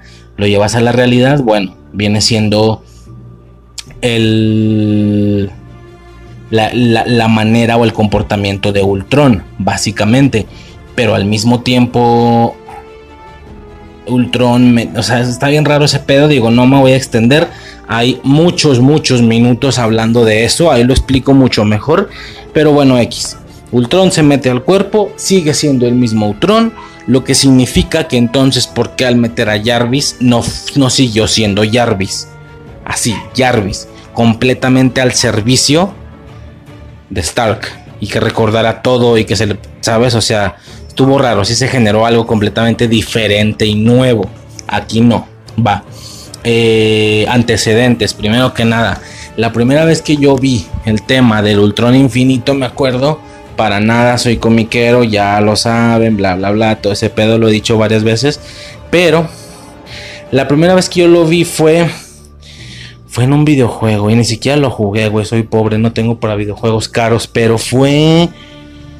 Mm, déjame pensar, ¿dónde fue? ¿Alguno de Marvel? Ya, ya sé, güey, ¿dónde, ya sé dónde fue, güey. Fue en el de. Eh, Super Smash. ¿Sí? No, Super Smash Bros. No, qué pendejo es de Nintendo. No, Marvel contra Capcom. Hubo, digo, como recordaremos, desde aquellos tiempos inmemorables de niños que jugábamos Marvel. Bueno, yo no, Habrá algunos que fueron de Kino Fighter, algunos que fueron de, de Street Fighter y algunos otros pocos fueron de Marvel contra Capcom en maquinitas. Yo en maquinitas no, pero sí que lo jugué mucho en... Bueno, sí lo jugué un poco, pero con primos, no tanto saliendo a la calle con amigos. Bueno, este... Y hubo una versión nueva, una versión relativamente nueva de Marvel contra Capcom. Y en esta versión, el villano final, no sé si el final X, un villano, hay una vi una cinemática en YouTube que era Ultron poniéndose todas las gemas del infinito. Pero aquí sí era Ultron, nada que ver con el cuerpo de visión y no, no, no, era Ultron, era Ultron así como luce Ultron, ni siquiera el Ultron de las películas, sino un de la película, sino un Ultron muy comiquero. Si tú buscas Ultron en la en cómics así. Pero se ponen las gemas y el metal de su cuerpo agarra un tono mucho más oscuro, casi negro, morado, morado algo así, y es Ultron trae todas las gemas, ¿no? Y también se le pone capa, creo, no me acuerdo bien. Fue la primera vez que yo ubiqué o que yo entendí del concepto de Ultron poniéndose gemas a grandes rasgos, ¿sí? Incluso cuando yo vi esa cinemática todavía se veía en el futuro Infinity War parte 1 y parte 2. Ya, ya saben esa. Y yo me acuerdo que la gente decía, güey, ¿te imaginas que cuando llegue el evento final no sea Thanos el villano final, sino que Thanos recolecte las gemas, dure muy poco, luego de la nada veamos que Ultron sigue vivo, lo mate y sea Ultron con todas las gemas del infinito el villano final de todo el MCU? Y es como, verga, güey, eso o les sale muy bien o les sale muy mal. Sí, mejor que no lo hagan. ¿Para qué nos arriesgamos? Hemos esperado a Thanos durante un puto lustro, 5 años, porque no fueron 10, fueron 6. Este. Y. Pues a huevo, o sea, no, no lo arruines, o sea, no sabemos. Pues suena bien lo que dices. Un Ultron con todas las gemas en su cuerpo, no en un guante, en el pecho, por ejemplo. Pero no, güey, ¿para qué nos arriesgamos? Mejor no. Y no, no pasó nada, todo chido. Pero ahora ya vemos la manera o el desarrollo de cómo hubiera sido un Ultron infinito. No directamente un Ultron, porque sí que se pone en el cuerpo de visión. Pero lo rescataron, lo rescataron mucho por la armadura que usa. Que la armadura es muy Ultron. Vaya, no visión. Por este casco que se cierra y parece ser la misma cara de Ultron. ¿Me explico? Bueno. Esa es la premisa básicamente del Ultron Infinito. Ahora, ¿qué sucede? Como ya dije, gana, se pasa el cuerpo, la chingada. Y esa línea, o ese Wari, básicamente es un mundo post-apocalíptico donde solo Natasha y Clint sobrevivieron. ¿sí? Los güeyes más débiles, los güeyes espías sin poderes, son los que sobrevivieron. Impresionante. Y de hecho vemos como la escena de la muerte de, de todos. O sea, Hulk tirado ahí en el piso a la verga, este, todos, ¿no? X. Luego de eso, a ver. Eh, ok, yo me acuerdo que cuando veía los integrantes. ¿Qué vergas? Es un momento, un momento. Yo me acuerdo haber visto todos los integrantes y ya quedaba claro que iba a ser un güey por capítulo, ¿no? Capitana Carter, Strange, Star-Lord, etcétera. Todos los demás güeyes. Y en esa agrupación yo había dicho que también se veía una Natasha, pero como con armadura, como muy de insurgencia. Ese pedo apocalíptico de traer un como más, más equipamiento, más, más acorazado, rollo la insurgencia de Injustice, un pedo así. Así se veía ella. Eh, bueno, en el mismo capítulo, a ver, yo me acuerdo que yo pensaba que era, eran nueve personajes y luego el el Ultron o algo así, no sé. A lo que voy es que en un solo capítulo nos tiran a Ultron o el reconocimiento de Ultron y a Natasha, ¿no? A esta Natasha. ¿Qué más? Aparte de esto,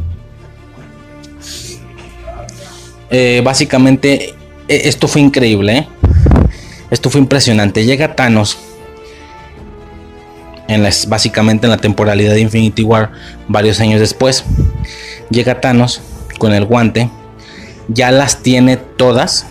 Sí, solo le falta la de la mente, la que tiene Ultron en la, en la frente. Y ¿qué sucede? Lo parte por la mitad con el rayo en la frente. Verga, güey, ¿de qué me estás hablando? Cuando llega Thanos yo dije, oye, el tiro que se viene, vamos a ver un tiro chi. ¿Qué pasó? ¿Es neta? O sea, el vato ni siquiera dijo hola, ni siquiera dijo nada, güey. No nos dejó decir nada. Te pones a pensar, así se hacía, verga. Así tenías que reventarlo, porque no lo hiciste? Es obvio, ¿no? Recurrimos a la frase de la tía o de la abuelita de, no es que si lo matas se acaba la película. Ándale pues. Por eso no lo hicieron, pero estuvo muy mamón. Que haya sido así de sencillo eh, fue impresionante. Yo ya no sabía si estar emocionado o decepcionado. O sea, definitivamente a Thanos me lo han, me lo han ninguneado mal pedo en el What If. Mal pedo. Lo de Star-Lord, de que ya era compa y tal, eso no me molestó mucho. Pero, pero luego el Thanos zombie. Y luego esto. X. Thanos nada más llegó a darle las gemas. Este cabrón se hace la armadura casi simbióticamente, parece un liquidito, o sea, básicamente técnicamente viene siendo la, la nanotecnología de Stark que vimos en Infinity War. Viene siendo eso. Se crea esta armadura con cuatro gemas repartidas en el pecho, la gema de la mente en la cabeza, en el cuerpo de visión y la gema del tiempo más al centro, la verde. ¿Por qué se le dio más importancia a esa? Quién sabe, no tiene mucho sentido. Se hubiera visto mejor, ya hablando del diseño, las cinco gemas acomodadas eh, de la misma manera o alineadas y ya nada más la, la de la mente un poquito más principal en la frente.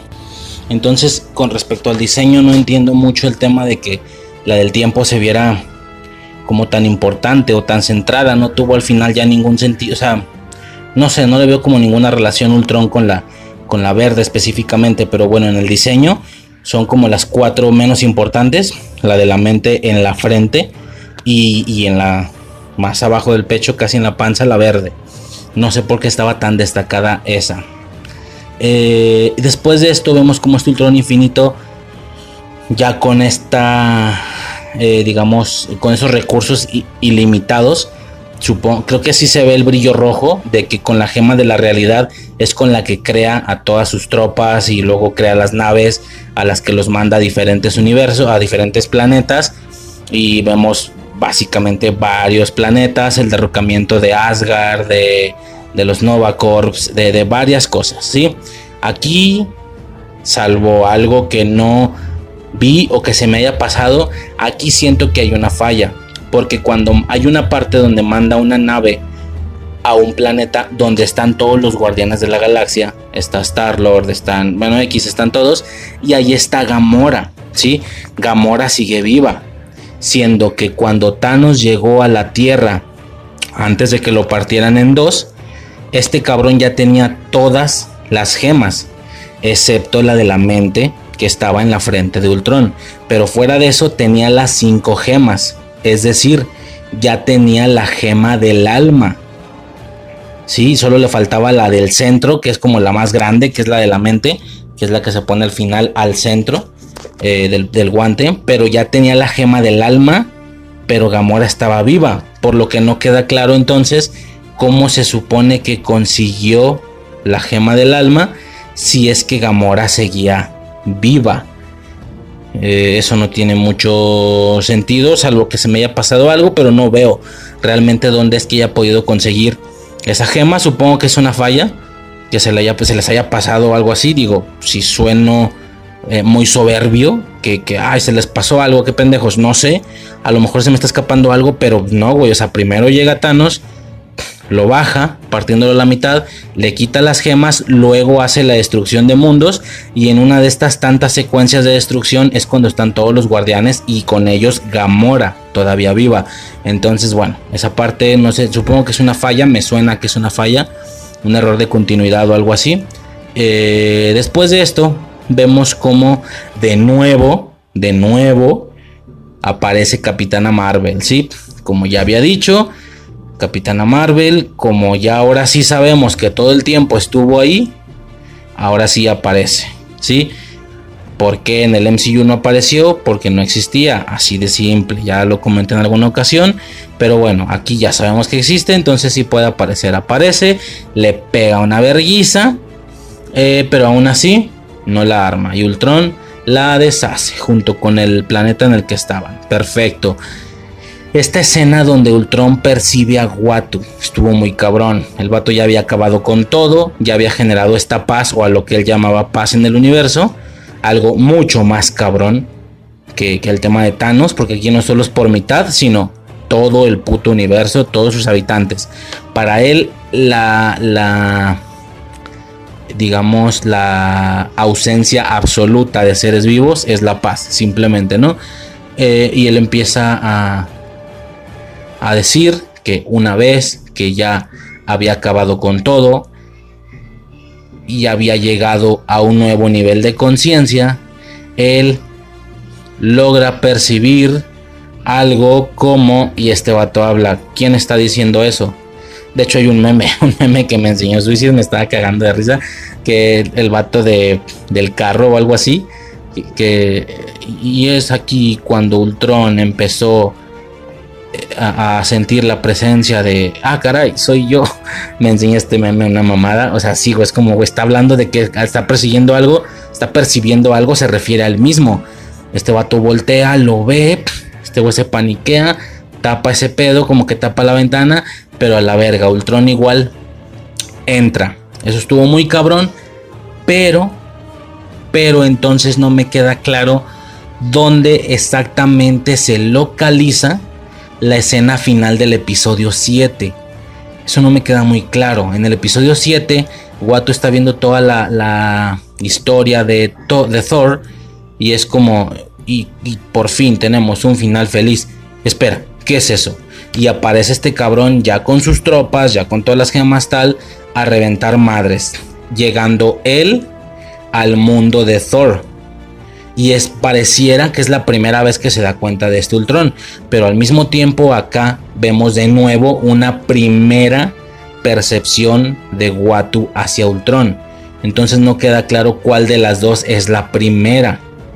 Supongo bueno, es que definitivamente la primera tiene que ser esta, la del capítulo 8. Es la primera percepción. Definitivamente tiene que ser esta la primera, porque él todavía no sabía cruzar entre multiversos, solo había destruido todo el universo, su universo. Luego Watu lo percibe, tapa la ventana y a pesar de ese inminente peligro, luego se pone a ver la realidad de Thor, se chinga toda la historia y luego ve que este cabrón transcurrió entre universos. O sea, porque se movió de un universo a otro, al de Thor, al del Party Thor. Eso está medio raro. O sea, no, como que no, no veo la manera de localizar temporalmente. Y no hablo de temporalmente estos tiempos. Estos tiempos valen verga. Sino, o sea, pues claro que se puede ir adelante, atrás. Me refiero a temporalmente desde la perspectiva de Watu. No me queda muy claro. Definitivamente tendría que ser esta primero. Porque es en esta donde Ultron se da cuenta que hay más universos. Pero entonces tuvo que ser esta primero.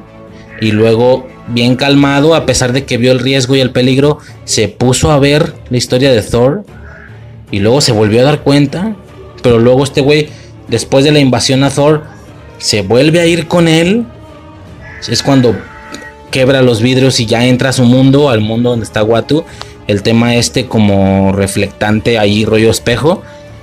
Estuvo medio raro, definitivamente no coincide. Yo siento que nada más fue para darle un final. Ah, y luego ya en el siguiente capítulo, cuando está reclutando a todos, cuando va a reclutar a Thor, Thor ya está peleando con androides, con, vaya, con robots de Ultron. Entonces, mmm, pues sabe, güey, está raro, está raro.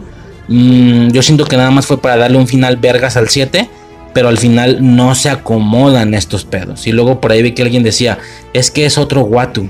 Mm, ¿Cómo que otro Watu? O sea, hay varios universos, pero no hay varios Watu, solo hay uno. No sé, estuvo medio raro el pedo.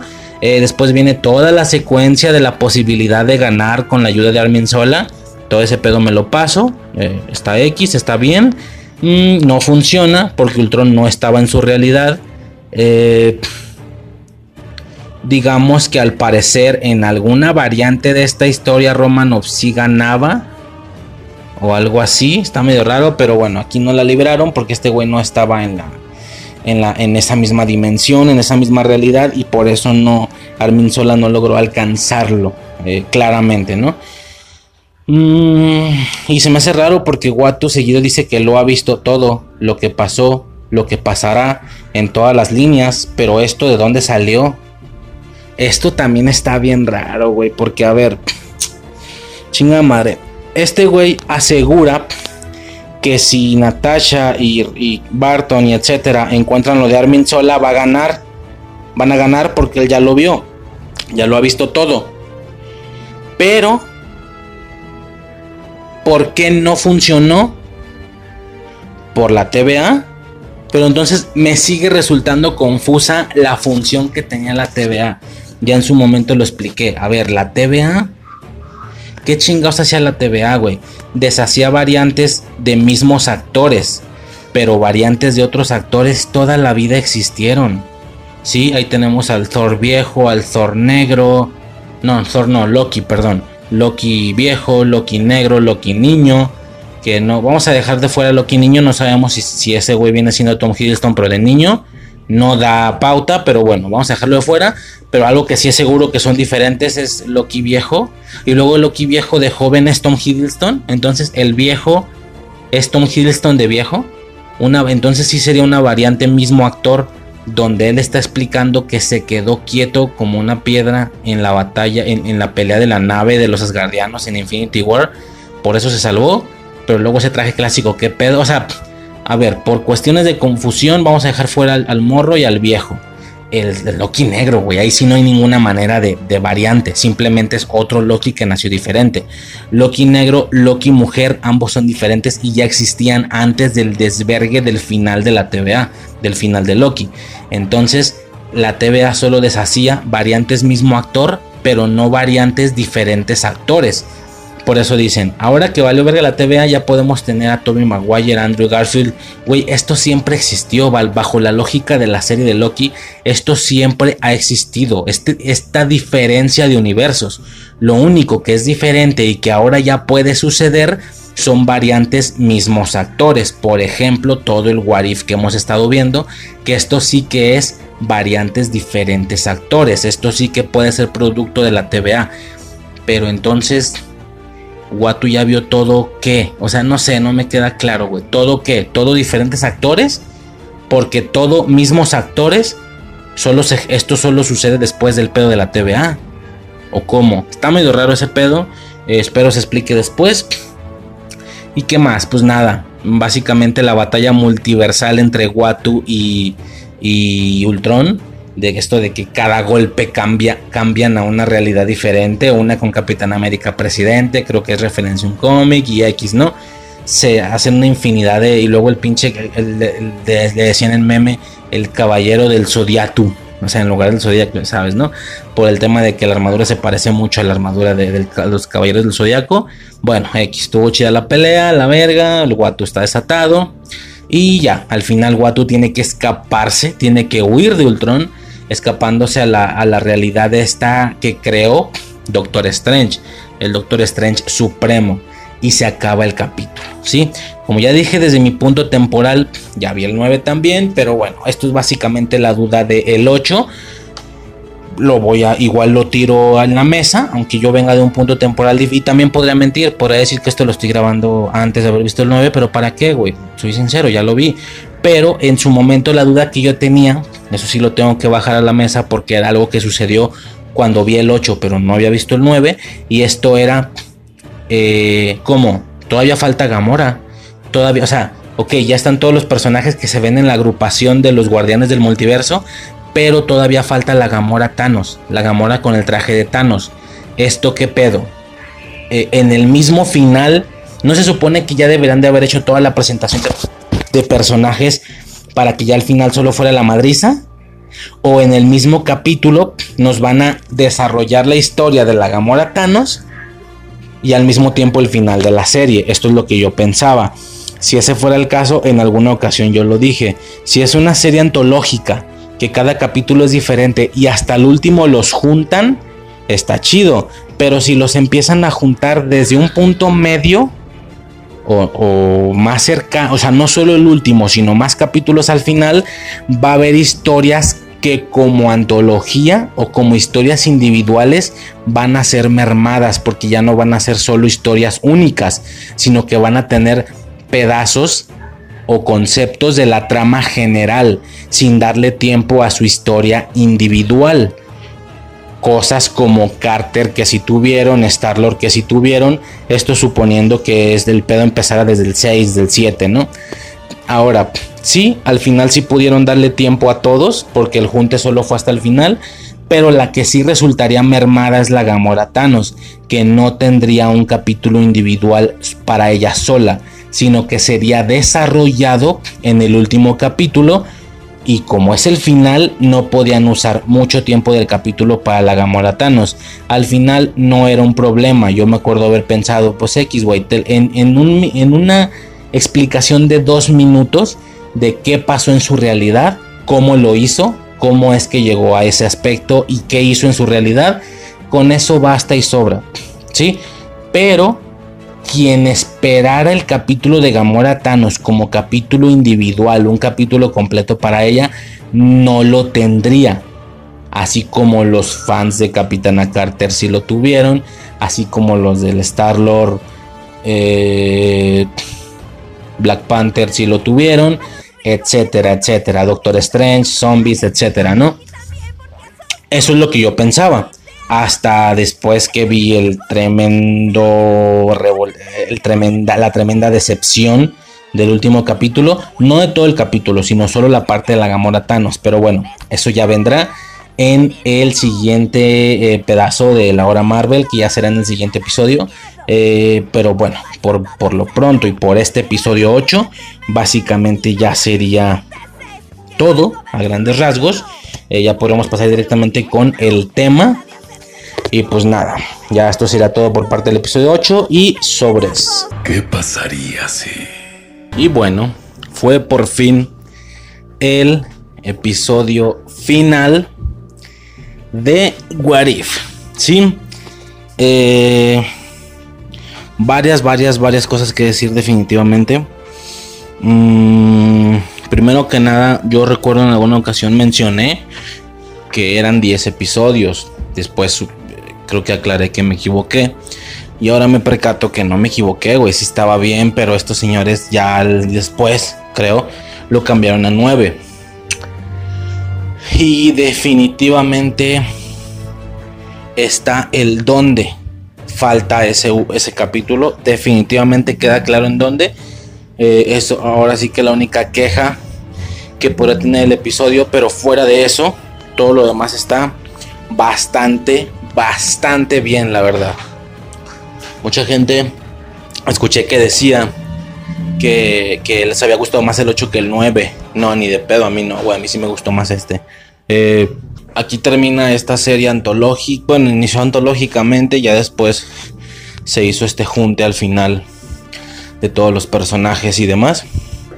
Eh, este nuevo, esta nueva, eh, no sé cómo se le puede llamar, propuesta, esta nueva propuesta y apuesta también por parte de Marvel con respecto a una serie animada.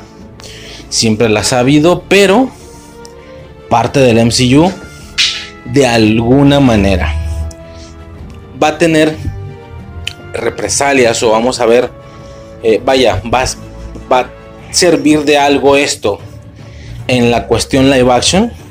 Ya ni siquiera digo en las películas, por, por aquello de las series, pero en la cuestión live action quién sabe, güey. De pronto todo el mundo dice que. Mucha gente dice que no, pero también mucha gente dice que tanto el Doctor Strange Supreme, el, el, Armani, el hechicero Armani, como la gente Carter, que van a salir en Multiverso Madness, o si no después, pero que sí se van a ver. Quién sabe. Lo que sí sé es que provienen de la misma compañía que está haciendo Star Wars. Y que estos señores llevaron a un personaje de la animación como Ahsoka Tano a la realidad. Eh, en ese caso, sí es muy posible que estos güeyes los veamos después.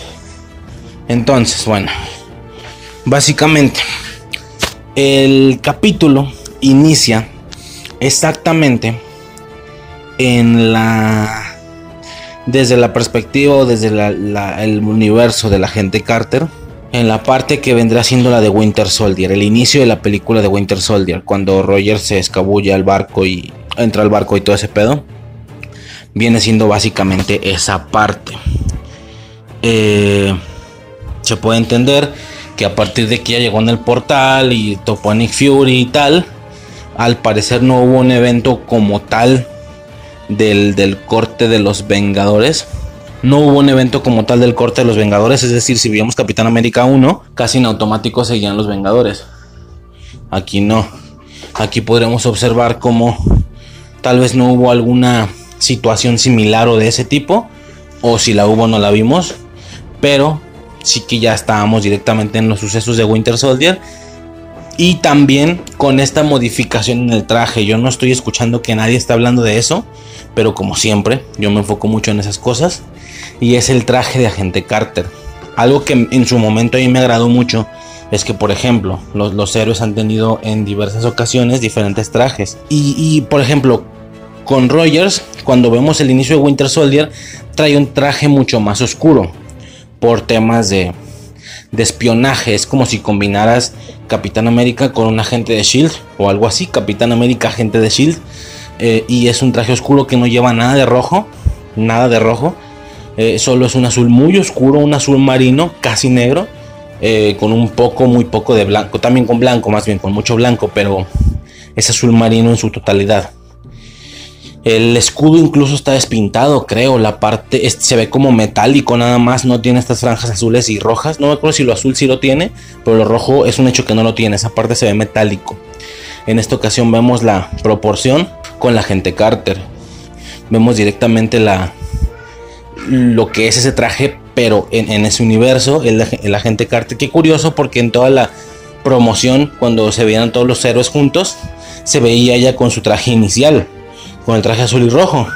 Pero vemos que no, que todo el episodio final se desembocó con ella teniendo este traje que no lleva nada de rojo. Sí que a diferencia del Capitán América, su escudo sí traía rojo, pero eh, el traje no.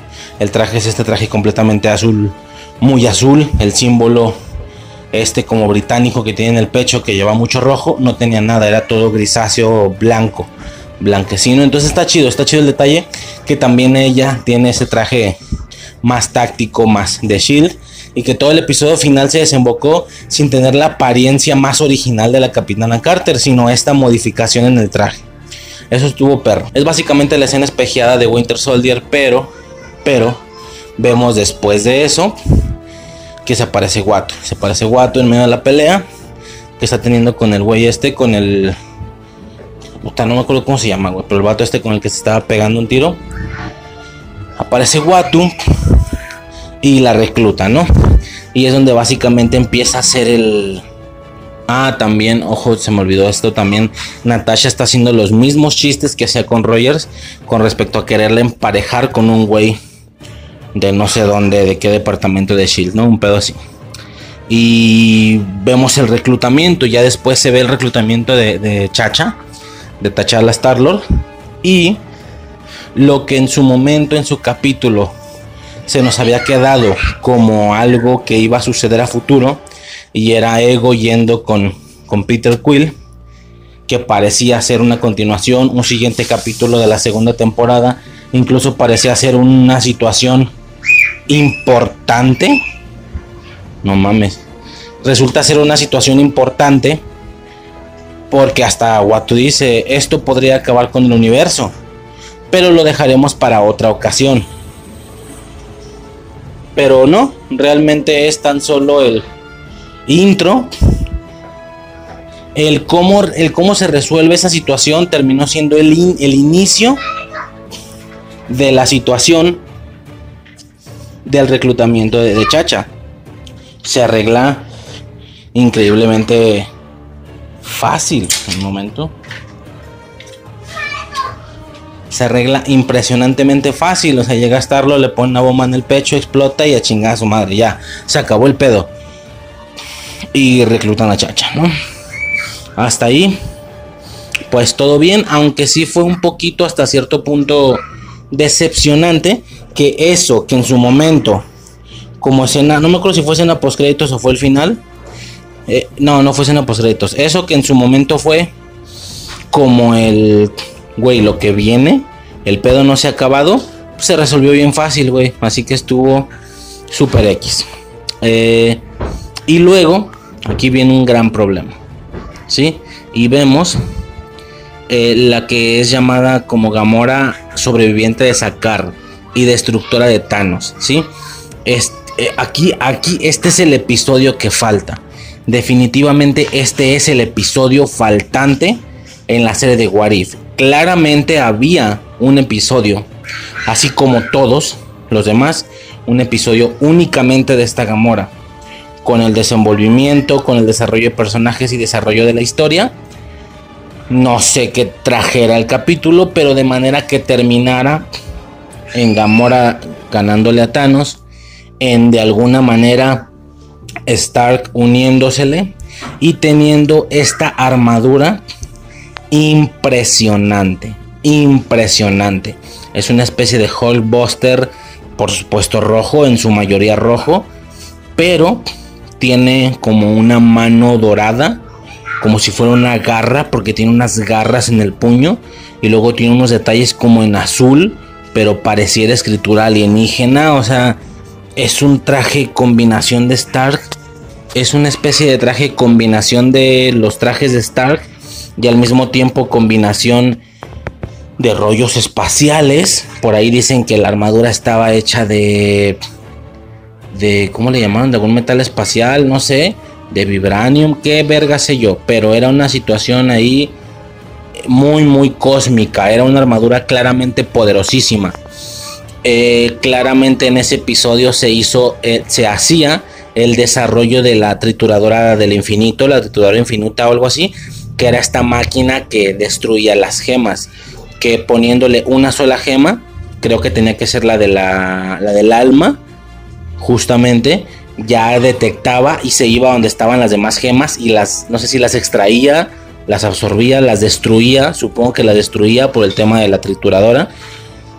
Máquina tal vez hecha por Stark, tal vez no, no se sabe, pero aquí falta ese episodio y lo peor es que se ve que es un buen episodio.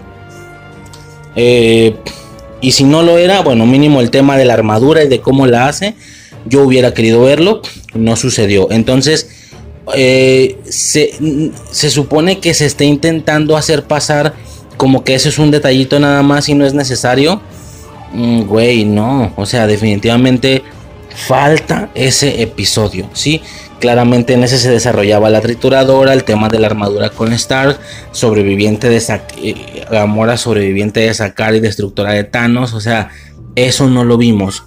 Por lo que cuando llega Guato a reclutarlos, directo ya sabiendo o entendiendo que nosotros ya debíamos de saber todo, pues no lo sabemos. Es decir, intenten imaginar cómo quitas cualquiera de los otros episodios, pero si vemos su reclutamiento, digo, imagínense, la de la capitana Carter sería por demás confuso. Incluso ese sería más sencillo de entender, creo, porque veríamos la escena de Winter Soldier y sería como, ah, ok, una capitana Carter que también se chingó el suelo, que ella fue la que se chingó el suelo del super soldado. Y está en la parte de Winter, y esta es la temporalidad de Winter Soldier, fin del pedo. Sería incluso más fácil de intuir, de, resolver rápido. Mm, el de Chacha sería muy difícil porque empieza no sé si me estoy explicando, estoy hablando de que faltara ese episodio, el de ese personaje. El reclutamiento de Chacha pues también sería difícil. Ese sí sería también muy difícil de explicar, de que lo entendieras así nada más, porque vemos directo a un Tacharla Star-Lord salvando un Peter Quill de ego, o sea, güey, aquí falta algo. Sería la misma esencia que se siente con el de Gamora. El reclutamiento de bueno, a, lo mejor de momento, de momento, porque ya viene después, el, si faltara el tercero, de momento no se nota, pero en su momento cuando viéramos este nuevo mundo, incluso hasta ese también sería fácil de que faltara, ¿eh? porque el, digo ya esto lo digo después, pero la aparición o, o la mención, por así decirlo, del tercer episodio, pues es básica, es te voy a traer a un universo donde no existe la donde no existe Natasha Romanoff, donde también murió. Y vemos rápidamente combatiendo a Capitana Marvel y a Capitán América en un helicarrier donde están siendo invadidos por Loki. O sea, aunque se ve confuso, se podría entender como, ah, ok, otra realidad más. Quién sabe cómo llegaron a ese punto. Así, quién sabe cómo llegaron a ese punto. Eh, como se vio Capitán América y Capitana Marvel, podríamos entender que hay más Vengadores peleando, pero no se ven. No sé si me estoy explicando. Eh, sería más sencillo incluso de asimilar o de desechar rápido. De, ah, ok, es una realidad donde quién sabe por qué está pasando esto. What Hay un chingo de realidades. X, ¿no? O sea, aquí en lugar de porque X, aquí es porque What O sea, hasta ese sería más sencillo de sacar. Eh, sacar el 4 sería imposible también, porque Doctor Strange directo, malvado, güey, ¿de dónde salió esto? Eh, sacar el 5, que fue el de los zombies, también hubiera sido complicado. No al inicio, no en el reclutamiento, pero en la parte donde empiezan a caer zombies y donde hubiera, ¿sabes? O sea, ese también hubiera sido un poquito complicado, donde cae la, la bruja escarlata zombie. Y aún así, me resulta más sencillo asimilar ese rápido que asimilar el de Gamora Thanos. Así, así la pongo. Hasta ese sería más sencillo de que faltara. Porque simplemente es como, ay, verga, güey, una realidad donde son zombies. ¿Por qué? Porque What If, aunque no la vimos, hasta ese sería más sencillo. Luego tenemos el 6, que es el de, por, más que me aburra, que, que es el de este güey, el Killmonger. Por más que me aburra, también sería algo confuso si ese no lo... No mames. Si ese no lo hubieran puesto, y directo nos vamos al reclutamiento de, Killmonger, ¿no? Si faltara el 7, más, o sea, no sé si me explico, realmente son la mayoría de ellos, si faltara se sentiría confuso. Así se sintió esto, se sintió confuso, se sintió como, güey, pero esa Gamora de dónde o por qué?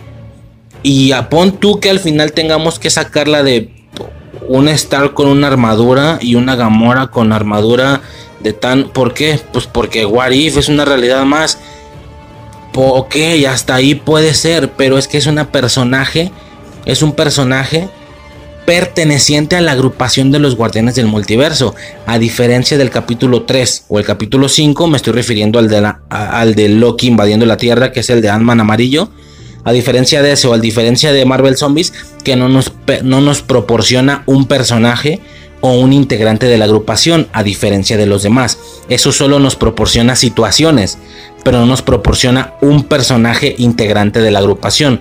Por eso es que podría llegar a sentirlos menos importantes incluso y podría sentir que la explicación podría ser pues porque What porque hay una realidad donde Loki está invadiendo un helicarrier, porque Warif, porque hay una realidad donde hay zombies, pero aquí no. Este era un capítulo que nos iba a otorgar una de las integrantes de los Guardianes del Multiverso, entonces se siente fuertemente ensartado y embonado a la fuerza. Sí, eso sí me decepcionó, sobre todo porque el capítulo se ve bueno, no por Gamora en sí, que es la integrante, me vale verga, sino por la armadura, güey, es que yo mm, me quedé, güey, me quedé a colores, güey, cuando cuando vi la armadura de Tony Stark, esa cósmica Hulkbuster mm, con no solo rojo, sino amarillo y azul, está perrísima, güey, perrísima la puta armadura. Maldita sea, lo vamos a ver en el futuro. Pues no sé, puede ser, pero ya no tendrá sentido. Y como ya no tiene sentido, en una de esas no lo saca. Entonces es triste, es triste, pero ni pedo, ¿no? X. Ahí está, el reclutamiento de Gamora Thanos y la, y la introducción después como parte de la trama del capítulo La Trituradora del Infinito, que como no se vio la trama de ese capítulo donde se supone que ya deberíamos de conocer la máquina, se siente súper ensartado a la fuerza. Eso fue, la verdad, algo decepcionante. Eh, la verdad, a mi punto de vista. Ahora, yo en su momento creo que lo dije, que ok, ya vamos al último y todavía no, no, hemos visto la historia de una de las integrantes de los Guardianes del Multiverso. A lo mejor este capítulo final, aparte de ser el final, aparte de ser el junte y aparte de ser la pelea, también es el capítulo de origen de este personaje, que al final con dos minutos de cuento no lo resuelven.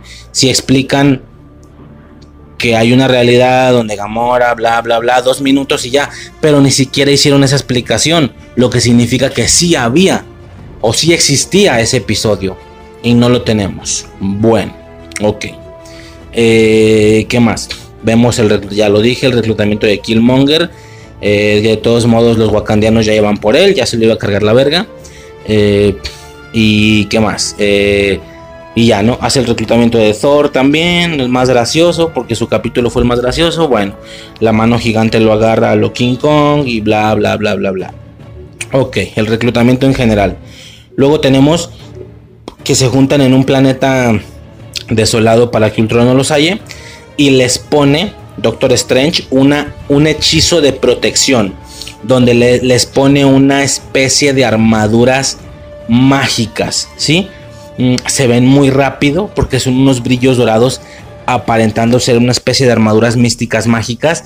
Se ven increíbles, increíbles, güey. O sea, se ve... Mm, a Thor se le ve muy nórdico ese pedo. Se la, claramente la armadura lleva una especie de coronita. Eh, con, con agente Carter se ve que tiene un escudo dorado por encima de su escudo normal. Es como un círculo, es como uno de estos discos que hace Strange. Así es un disco que tiene, un disco mágico que tiene frente al escudo. ¿Sí? Eh, que con, con, quién más se ve? A ver, pues se ven todos, pues, pero a Star-Lord también su armadura tiene como detalles, más que de Star-Lord, de pantera negra. O sea, tiene este collar como con colmillos, la armadura, la armadura de brillo, de magia. Mm, se ven muy rápido, no se pueden ver a detalle, pero son unas armaduras mágicas impresionantes. Eso me mamó, se me hizo muy perro. Y empieza la pelea, güey. Llega Ultron. Eh, varias técnicas increíbles, güey. La, multiplicación de los Mjolnirs. Cuando, cuando Thor le avienta el martillo y luego Strange los multiplica perrote, güey. Se vio muy, muy perro, la neta. Este, ¿qué más? Aplica lo de los. Ah, ya subo y con. A ver, aquí, por ejemplo. Chacha le quita la gema del alma con los dedos pegajosos. Episodio 2. ¿Sí? No solo tenemos el no solo tenemos a un personaje que nos, que nos arrojó un capítulo, un personaje integrante de la agrupación, sino que también vemos algo utilizado en la trama de ese capítulo y son los dedos pegajosos, que es lo que hacen para quitarle no sé qué al coleccionista, ya ni me acuerdo, pero es lo que le dice a Yondo, hay que hacer los dedos pegajosos. ¿Y quién soy yo? La distracción por pendejo. Sí, eso esperaba, que es como el, como el que recibe más daño hasta cierto punto. ¿Qué pasaría si nos hubieran quitado el episodio 2? No solo nos quitan al personaje integrante, de la agrupación. También nos quitan un concepto del capítulo que ya conocemos y que aquí lo meterían a calzador, los dedos pegajosos, que es como, dedos pegajosos como, ah, ya, le quitó la gema. Ok, me explico, o sea, Chacha viene siendo a Gamora Thanos lo que los dedos pegajosos vienen siendo a la trituradora al infinito. O sea, sí falta un capítulo aquí, repito, falta, falta. Pero bueno, eh, de hecho cuando hace los dedos pegajosos se alcanza a ver en su armadura dorada, en su armadura mágica, que tiene una especie de, garras, o sea, su armadura lleva garras en las manos a lo rollo Pantera Negra está muy chingón. Strange tira de todo, güey, está infladísimo. Este señor está infladísimo de poder. Tira unos dragones, hace unos tentáculos gigantes. Eh, güey, o sea, el vato está. Luego la multiplicación de los Mjolnirs. El güey está puto mamadísimo. Pasado de verga. ¿Qué más? Strange abre el portal a la realidad del episodio 5.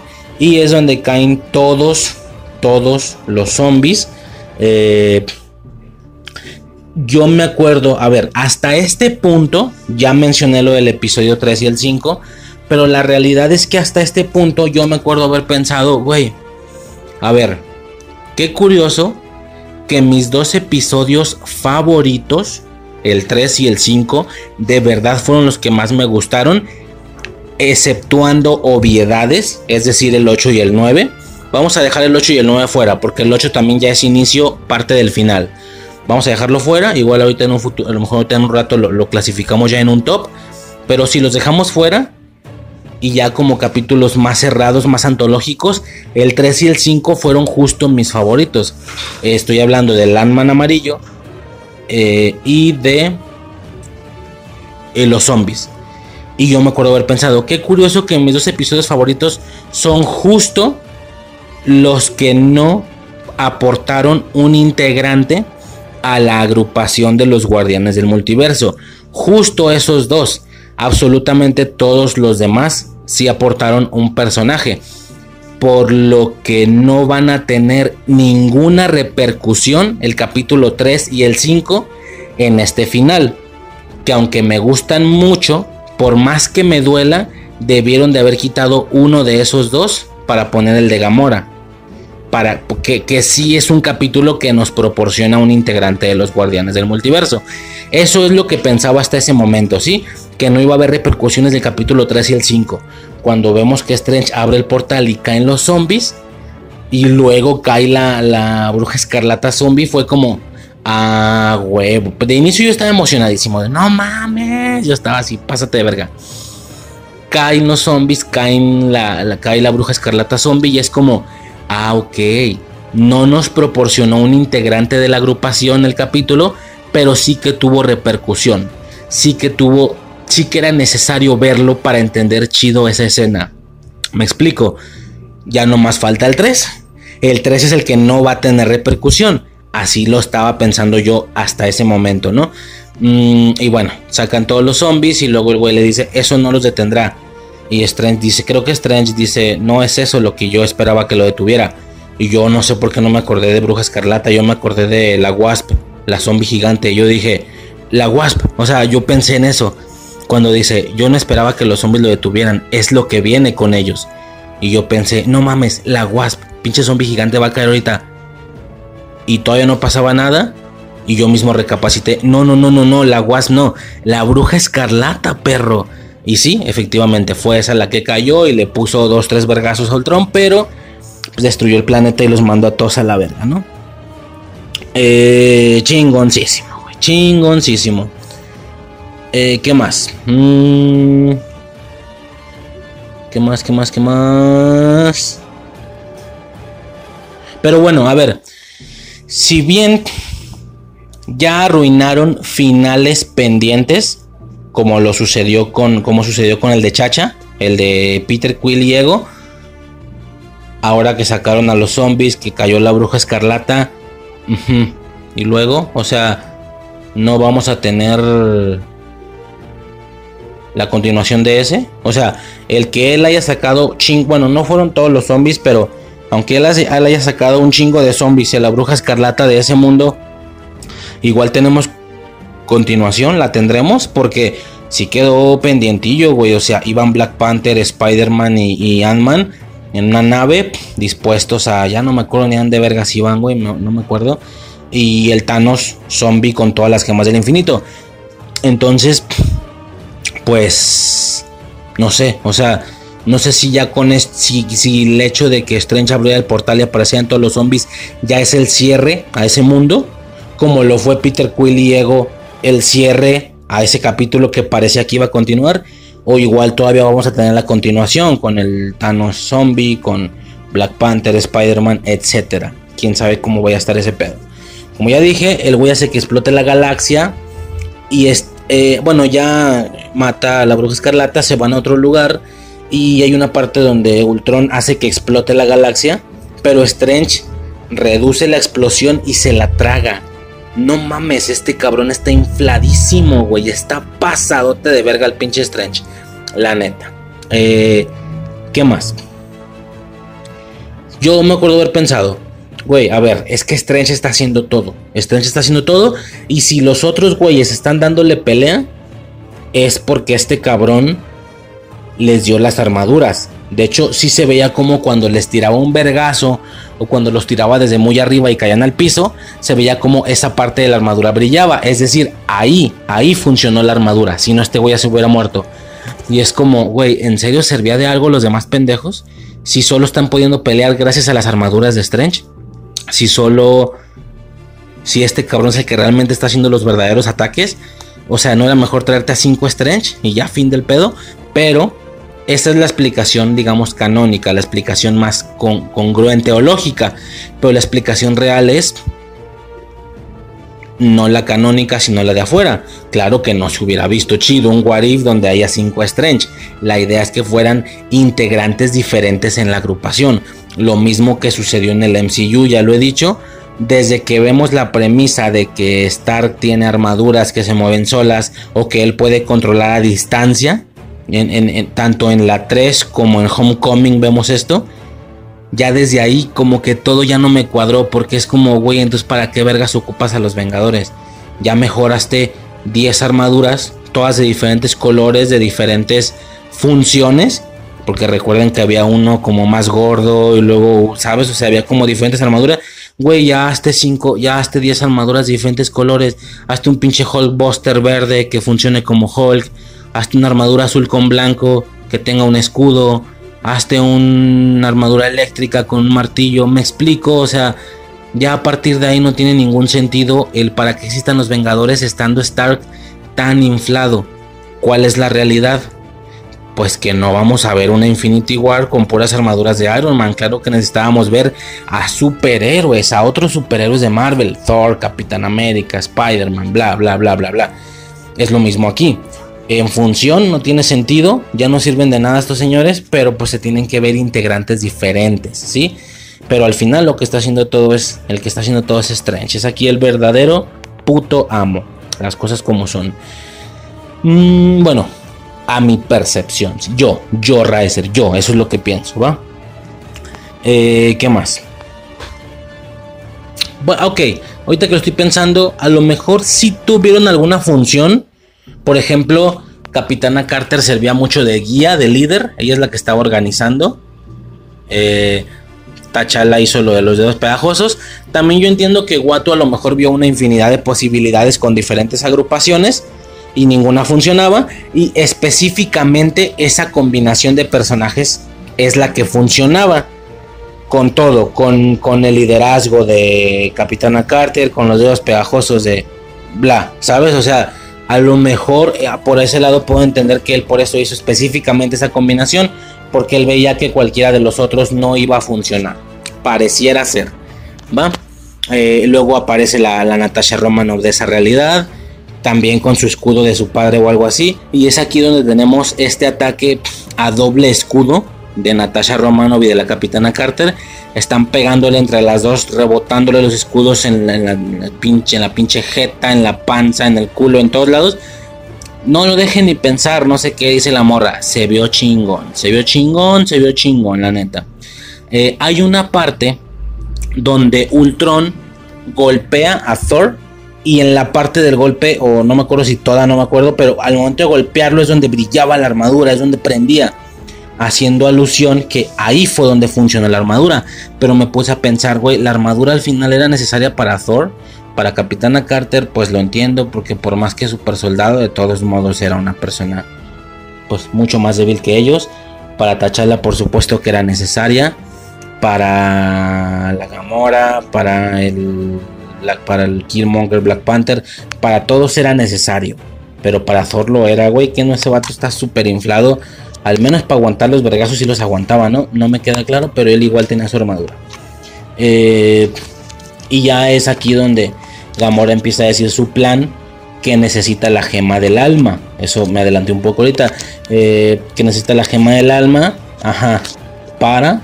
Para o por qué falta ese episodio, maldita sea. ¿Para qué quieres la gema del alma? Se la quita con los dedos pegajosos el Black Panther. Ah, ok, ok, ok. Para hacer funcionar la máquina. ¿Cuál máquina? ¿Qué hace? ¿Por qué, güey? O sea, ok, trituradora del infinito. Ajá. ¿Qué, güey? O sea, ¿qué es esa cosa? Falta un episodio en esta serie. No me voy a cansar de decirlo.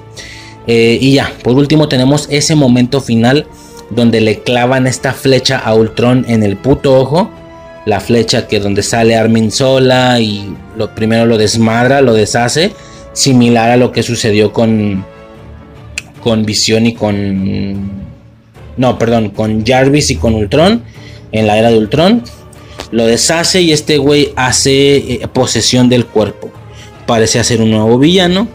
Pero luego vemos como Killmonger con un casco de una tropa de Ultron.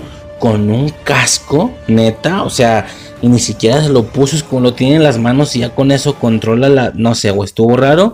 Pero bueno, con un casco controla toda la armadura simbiótica, esta armadura nanotecnológica que tenía Ultron se hace como polvito junto con las gemas, con las gemas, se pone la armadura y se pone las las gemas.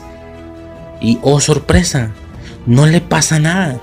No lo funde, güey, como a Tony. Tony se puso las gemas en el cuerpo mediante una armadura, no tocándolas directa. Y de todos el güey se fundió. Entonces, ¿por qué este cabrón no se funde, vergas? Porque la armadura puedo entender que era de, de vibranium o por qué, pero güey, o sea, ok, entiendo que Stark no, no usaba vibranium en sus armaduras, pero igual era una armadura, no sé, güey, no me queda claro, pero a este señor no le iba, no parecía ni siquiera que estuviéramos cerca de que le fuera a pasar nada a Killmonger con las gemas. Cosa absoluta, cosa rara. Y no puedo dejar de pensar en ese pinche control a distancia de una armadura Pon tú que no la dejes jalando con inteligencia artificial. Pon tú, pon, que, pon tú que la controles tú. Desde lejos. Hablo de Stark. Lo vimos en Iron Man 3 y lo vimos en Homecoming. Que el güey está hablando con Spider-Man mientras este güey está en una especie de fiesta o algo así. Y la está controlando con unos lentes nada más, güey. Entonces me pongo a... Ya desde ahí toda la situación final de Infinity War me brinca. De güey y la armadura que se puso las gemas y luego tronó los dedos, no podía ser una armadura controlada a distancia. Y yo sé que cualquiera me puede decir, no, tenía que estar Tony adentro porque las armaduras, las gemas pueden ser utilizadas, si están puestas a través de una armadura, pero adentro hay un humano que con su mente y espíritu o como quieras verlo las tiene que controlar. No, señores, porque entonces cómo las usaba Ultron? Ultron no es ninguna persona viva no, a ver, no hay ninguna diferencia entre Ultron y una armadura ni siquiera controlada por Tony Stark a distancia, sino una armadura movida por Jarvis. Una armadura movida por Jarvis es una armadura que tiene como inteligencia artificial interna a Jarvis. Es lo mismo a una armadura de metal que tiene como inteligencia artificial interna a Ultron. Entonces, Tony podía estar a la distancia, con sus lentecitos moviendo la armadura, gemas, chasquido, se van todos a la verga y a él no le pasa nada. De, es que volvemos a lo mismo. De varias cositas que vimos en Homecoming y sobre todo en Iron Man 3, yo ya no me creí varias cosas del MCU. No que no me las creyera, sino que dije, es que ya no tiene sentido, güey. Ya estaban tan inflados de poderes que, o de habilidades o de posibilidades, que esta u otra cosa no tenía sentido. Pero bueno. X, eso ya es Infinity War, no What. Eh, no lo funden, no lo funden aquí a Killmonger. Eh, pero bueno, ¿Qué más? A ver. Mm, el Bat, él y Armin Sola se empiezan a pelear por las gemas. No sé cómo, güey, las controlan con pinche telequinesis o no sé qué. Entiendo que es el tema de la tecnología, pero estuvo medio raro. Y al final, bueno, Strange los encierra en esta como dimensión de bolsillo, esta esfera. Y ojo, Widow no quiere regresar a su universo. Porque ya no hay nada ahí. Watu la lleva a un mundo donde también perdieron a su Natasha. Lo primero que yo pensé es, no mames el nuestro. O sea, bueno, no el nuestro, sino el MCU. El MCU normal. Pero yo me acuerdo que para emoción y para rápido dije el nuestro. No mames el nuestro. Ah, no. No, no es el nuestro. ¿Qué es eso? Vemos un helicarrier donde hay yo por ver a Capitana Marvel y a Capitana América me dio la impresión que estaban más Vengadores ahí. No entendí qué mundo era. Era como, güey, ¿por qué están peleando arriba de un helicarrier? Pero con Capitana Marvel. ¿Es la batalla de 2012? Bueno, no, porque están arriba de un helicarrier. Eh, ¿Cómo? ¿Cuándo se sitúa esto? No me queda claro. De inicio, decepción. Porque yo pensé que se le iban a llevar a la realidad. Digo, también está muy pendejo el movimiento dada la situación que muchas personas sí ven las películas, pero, pero muchas de, de esas personas no van a ver esta serie. Entonces, no tiene sentido que ellos vean Endgame donde muere Natasha y luego en la siguiente ya esté viva. ¿Por qué? Ah, es que esta serie de animación la regresó. Ah, chinga. Entiendo también que el movimiento es muy atrevido, pero bueno, no sé, para rápido lo pensé. Ya pensándolo con la cabeza fría, pues no, no se iba a hacer eso, güey. Por lo que ya mencioné previamente. Eh, y bueno, básicamente, él se estaba, Watu se estaba refiriendo al universo del episodio 3. Ese episodio donde todos los Vengadores están muertos, pero quedó vivo, quedaron vivos los dos capitanes, Capitán América y Capitana Marvel. Y la invasión de, de, este güey. De hecho, se ve como Nick Fury va por Capitán América y Capitán Marvel está atrás y le dice, eh, dónde es la pelea, dónde es la pelea y ya, claramente ahí viene después el ataque en el helicarrier a Loki y a su, a su armada y tal, y es ahí donde llega X, pues el chiste es que es el universo del episodio 3. Seguimos deshaciendo finales pendientes, ¿sí? No sé si me estoy explicando, con finales pendientes son todos estos finales de episodio que daban a entender que seguía algo más, otra trama y que no precisamente tenía que ver con el final de la serie. No sé si me explico, recuento rápido. Capítulo número 1, final, Capitana Carter sale en la actualidad o 2012, básicamente no nos quedó claro, mediante el portal con un chingo de pedazos de tentáculo ya así cortado. Se ante Nick Fury diciendo qué pasó, güey. No, la típica, ¿no? Ganamos la guerra, ya pasó mucho tiempo, lo logramos. Bla. A lo mejor entendía que eso no iba a tener una repercusión hacia el final, porque como a Capitana Carter la teníamos como integrante de la agrupación al final, bueno, de esto sigue el capítulo final. Ahí no hay nada pendiente, lo entiendo. Capítulo 2, eh, ya se me fue el pedo, el de Chacha sí que nos deja, si bien este también nos daba un integrante de la agrupación, el, ese final estaba completamente aislado y no tenía nada que ver con Chacha. Por lo que podía tranquilamente Chacha regresar para el final de la serie sin que nos dijeran nada del Peter Quill y de Ego. Y en una segunda temporada tomamos esa trama como otro capítulo y tal vez de ahí sale otro integrante, otro villano o qué sé yo. Otro integrante me refiero a que claramente en una segunda temporada vamos a, tener una segunda agrupación de héroes o algo así. Eh, por lo que ese era un final pendiente. Y lo deshicieron en 30 segundos en el reclutamiento de Black Panther. Ok, bueno. Capítulo 3. Eh, Ant-Man Amarillo. Sí, también nos dejaba una puerta abierta, un final pendiente. No puede ser también nos dejaba una puerta abierta o un final pendiente. a ver, como este capítulo no nos proporcionaba ningún integrante de la agrupación, no lo necesitábamos para el final de la temporada, eso pensaba yo. Entonces, ese final con los dos capitanes dispuestos a pegarse el tiro con la armada de Loki, parecía también una continuación de un segundo capítulo, de en una segunda temporada. Parecía la continuación de un siguiente capítulo en una segunda temporada. Pues no, ya en este final del capítulo de What If, ya cerraron esta posibilidad, ya directamente con la pelea de los dos capitanes en el Helicarrier. Ok, final pendiente deshecho también. Capítulo 4, Doctor Strange encerrándose en, la esfera esta. Bueno, esto sí daba a entender, muy al estilo del capítulo 1, que no era una situación pendiente para una segunda temporada, sino que era algo que se iba a reflejar al final de la temporada en esta misma temporada, ¿me explico? Eh, el 5, que era el de los zombies, no nos proporciona ningún integrante a la agrupación, por lo que muy al estilo del episodio 3 nos dejaba una trama pendiente para una segunda temporada.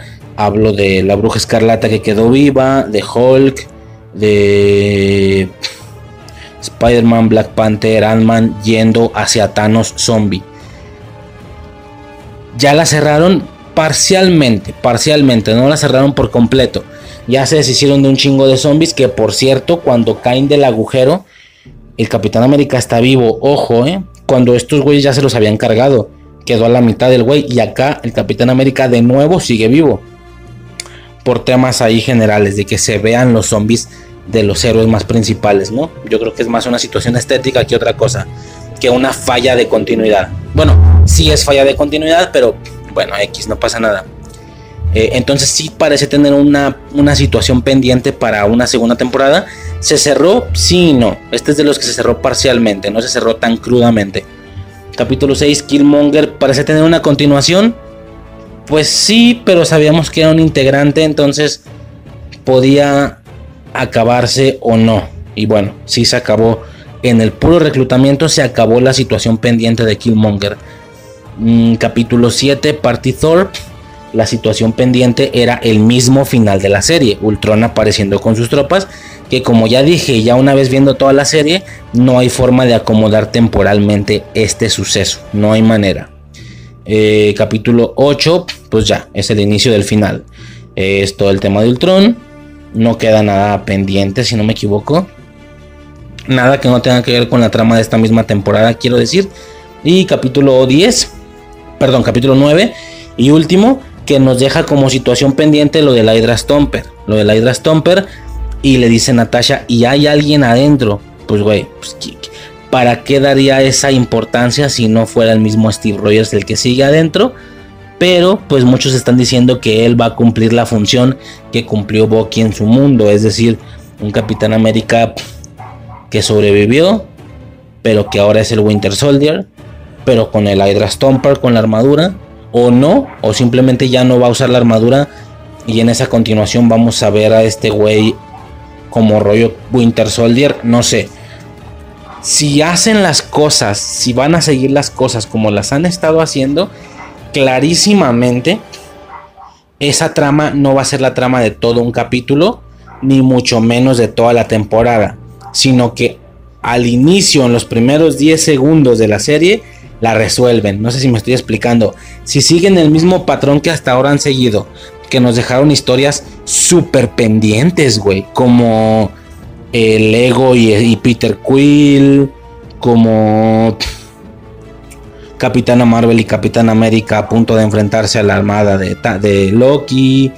Si nos dejan, si ese final viene siendo como estos, entonces en un futuro la van a arreglar rapidísimo. En una de esas va a ser algo similar a lo que pasó con Capitana Carter al inicio de este capítulo, que pum, de la nada ya estamos viendo Winter Soldier, el inicio de Winter Soldier. A lo mejor para una siguiente temporada, en algún capítulo, pum, al inicio en 10 segundos, ya estamos viendo la secuencia final de Winter Soldier. Esta escena en los en el piso como de vidrio, arriba de las naves o no sé qué chingados eran. Este piso como de vidrio que se veía todo hacia abajo tenían que quitar los chips o no sé qué vergas, un rollo ahí con los Helicarriers. A lo mejor empieza la temporada o alguno de sus capítulos directo ya en el final de Winter Soldier con Capitana Carter ganándole a Steve Rogers Winter Soldier. Así que por importante que se viera esta secuencia o esta escena final, a lo mejor se la quitan de encima en 20 segundos la siguiente vez, como sucedió con estas otras escenas de las que estoy hablando. Básicamente esa es la manera en la que seguramente lo van a cerrar, si es que siguen haciendo todo igual. Por más picada que haya quedado la escena, no es para nada algo importante de la siguiente temporada, sino algo con lo que empezar, empezar para lo que siga después. ¿Me explico? Espero estarme explicando. Mm, y bueno, ¿qué iba con todo esto? Ah, de hecho, Capitana, Carter también quiere su final feliz. Y Watu le dice: No, tu universo te necesita, créeme, de verdad, créeme cuando te digo que tu universo te necesita. Supongo que se está queriendo referir a, a esto del Winter Soldier o tal vez algo más grande, no sabemos, ¿no? Eh, y bueno, al final cuando veo este final, al final cuando veo este final de esta manera en la que metieron el episodio 3, no, sí, el 3, me acuerdo haber pensado, ah, mira, qué chido. Entonces al final, yo al inicio decía que solamente los capítulos que nos entregaran un integrante de la agrupación iban a tener relevancia. Los que no nos dejaron nada no tienen importancia, pero bueno, al final, y que son de hecho mis dos capítulos favoritos, no dejaron un integrante de la agrupación, pero sí dejaron una situación a entender. Y hablo de Strange dejando caer los zombies y de ese final en donde dejan a Romanov, ¿no? Que es claramente la continuación del episodio 3. Mm, ok, va. Al final todos tuvieron relevancia, pero como ya dije, alguno de los episodios era más fácil de entender o de asimilarlo rápido sin haberlo visto que el de Gamora Thanos. Como ya dije, ya lo expliqué al inicio. Eh, el, primer, en una de esas el primero era más sencillo, porque nomás hubiéramos dicho, ah, ok, Capitana Carter con el suero, ok, y está en la parte temporal de Winter Soldier según Steve Rogers, ah, ok, bueno, fin del pedo, ¿no? Eso hubiera sido más sencilla de explicar incluso, de asimilarla rápido, porque no se necesitan tantos elementos del capítulo a necesitar, como sucede con, con la trituradora o con los dedos pegajosos, ¿no? Capítulo 2, ese sí era difícil, muy similar al de Gamora, era difícil solo aventarte el personaje y conceptos como los dedos pegajosos. El capítulo 3 era fácil, más o menos, era más fácil que el de Gamora, sí. Era más fácil de cuando llegaban a la realidad simplemente, pues, ok, es una realidad donde están peleando contra Loki en un helicarrier, pues porque what if, porque las cosas pasaron de manera diferente. Y ya, fin del pedo. Mm, el 4, por supuesto que sería imposible de sacarlo. El quinto, pues, ah, en una de esas también hubiera sido como un guiño, ¿sabes? Es que hubiera sido como un... El 5, sí, aunque, aunque es mi favorito, aunque no lo cambiaría, ya siendo francos, si se hubiera... Si tenían que sacar uno, se hubiera podido sacar el 5, el de Marvel Zombies. ¿Por qué? Porque al final hubiera quedado como un guiño, no como me faltó un episodio. Es decir, Strange, estamos hablando de multiversos, de líneas temporales. Strange abre una línea y caen zombies güey, es un guiño a Marvel Zombies, no mames. En algún universo, todos los héroes se hicieron zombies. Fin del pedo, es un guiño. Muy similar al guiño de cuando Ultron le está dando vergazos a Watu y en uno de esos cambios se ve a Capitán América presidente. Nosotros no pensamos, hey, hey, hey, espérame, Capitán América presidente, yo no he visto ese episodio. No, güey, nadie pensó eso, no solo dijo, ah, mira, qué cool, guiño o referencia al cómic, que a mí me vale verga, pero yo sé que hay gente que lo pensó. Ah, mira, mira, Capitán América Presidente, guiño al cómic, porque, en porque, porque multiverso, porque What If, en algún universo Capitán América es presidente. Buen dato, interesante. Es lo mismo. Mira, mira, mira. Superhéroes zombies, güey. Ok, guiño, guiño. En algún universo, los güeyes hicieron zombies. Lo mismo que el Capitán América Presidente. Me explico, todavía hasta el 5 era más sencillo de sacar que el de Gamora. El de 6, Killmonger, por más que me cague, creo que sí era difícil de sacar. Muy al estilo de T'Challa, del Star-Lord del segundo capítulo. Porque si bien no había como tal conceptos necesarios, como los dedos pegajosos o la trituradora, eh, pues como que sí que entra confuso el Killmonger mm, en Wakanda a, punto de ser atacado por los wakandianos siendo tachado de traidor eh, no sé, no sé si me explico, como que si hubiera faltado mucho, pero todavía menos que el de Gamora. Hubiéramos dicho, o, yo, ¿verdad? Que a mí no me gustó, yo hubiera dicho, ay, güey, X, un universo donde al parecer este güey mató a Black Panther, se chingó su armadura y todos los wakandianos están persiguiéndolo. ¿Por qué? Porque What If, fin del pedo. Todavía hubiera sido más sencillo que el de Gamora, así de huevos. El 7, me estoy repitiendo ni pedo, ¿eh? El 7 Party Thor. Creo que sí era difícil. Creo que sí era algo difícil. Un poco confuso porque pues hubiéramos visto a Thor peleando con robots de Ultron. No, ese sí hubiera sido difícil. Muy al estilo del T'Challa Star-Lord. Creo que sí. Y luego, ah, sí, sí, sí. Y luego conceptos. El, el concepto de Thor, es decir, su trituradora o sus dedos pegajosos, vendrían siendo Vivan Las Vegas. Es cuando lanza el rayo y dice Vivan Las Vegas. Si no existiera ese episodio, sí sería como por. Es decir, estaríamos igual. Aquí falta un episodio. Entonces, al final, y a lo que voy es que el 3, el 1, el 3 y el 5 eran los más sencillos de sacar. Más que el de la misma Gamora. Porque ahí sí tenía un traje, un personaje nuevo un concepto, una herramienta que es la trituradora. Y de paso, ya para mi gusto personal, échamelo de la armadura de Tony Stark, que aunque no fue importante para el final, ¿qué pedo, güey? ¿Qué es eso? Quiero saber qué pasó ahí, por qué o cómo la hizo. Triste, ya, más o menos allá acabaría el pedo. Es básicamente todo lo que expliqué. Y bueno, por último, esta escena post créditos ya la expliqué, que aunque suena muy importante, también lo de Peter Quill y Ego se vio muy importante. También lo de la bruja escarlata zombie quedó muy importante. También lo de los dos capitanes a punto de atacar la armada de Loki quedó muy importante. Y al final fueron resueltos en 20 segundos. Si las cosas siguen como, y como las están haciendo, esta situación final de... Esta situación final rollo ay, güey, Capitán América Winter Soldier, se la resuelven en 20 segundos también para pasar a lo siguiente. Me explico que el siguiente episodio o que alguno de los episodios de la segunda temporada inicie directo ahí, pero ya en la escena final de Winter Soldier, solo que a proporción, en vez de Rogers, la misma Capitana Carter, en vez de Winter Soldier, Steve Rogers, me explico, o sea, en una de esas nos vamos directo, así entramos directo a una parte de la película, pero con ellos, como sucedió con el inicio de Winter Soldier, ¿me explico?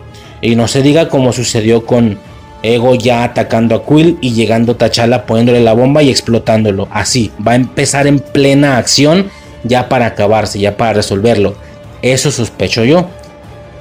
Tal vez no, tal vez va a ser toda la trama de un capítulo entero o va a ser la trama de toda la puta temporada, cosa que no creo. Pero creo que por ahí va el pedo. Por ahí van los tiros. ¿Y qué más? Ya por último. No, pues ya, básicamente ya dije todo lo que tenía que mencionar. Eh, ese fue el final de Warif. Gran serie. Me gustó mucho. Me gustó mucho más que Falcon and the Winter Soldier, definitivamente. Y pues ya, yo, o sea, WandaVision y Loki sí estuvieron mejores, pero muy bien, güey. Muy bien. Lo que le pega, pues claramente es el tema de que es de animación. Mucha gente le va a dar huevita a ver esto. Tristemente, ni modo así está ese pedo, le va, le va a dar huevita a ver esto y pues no lo va a ver, ¿no? Pero bueno, a grandes rasgos eso ya básicamente sería todo por parte de esta hora Marvel de este episodio. Y para la unión de fragmentos, bueno, este sería el final de todo el especial de fragmentos que se unieron para generar un audio completo de What If con todos los fragmentos puestos en diferentes episodios. Repito, esto que estoy diciendo es para quien esté escuchando el audio de What If, ese compilado de varios fragmentos. O si estás en el episodio actual, que viene siendo el de sitcoms, eh, Halloween sitcoms, bueno, eso ya será todo por parte de Laura Marvel. Y ya, a grandes rasgos sería todo por esta parte y podremos pasar directamente al tema. No, no, tenemos otra serie, señores, que vamos a estar checando también capítulo a capítulo, episodio por episodio, muy similar a lo que estamos haciendo con las series Marvel. Sigue otra serie, señores, pero pues ya, de eso hablaremos en la siguiente en el siguiente segmento y pues nada, sobres. ¿Qué pasaría si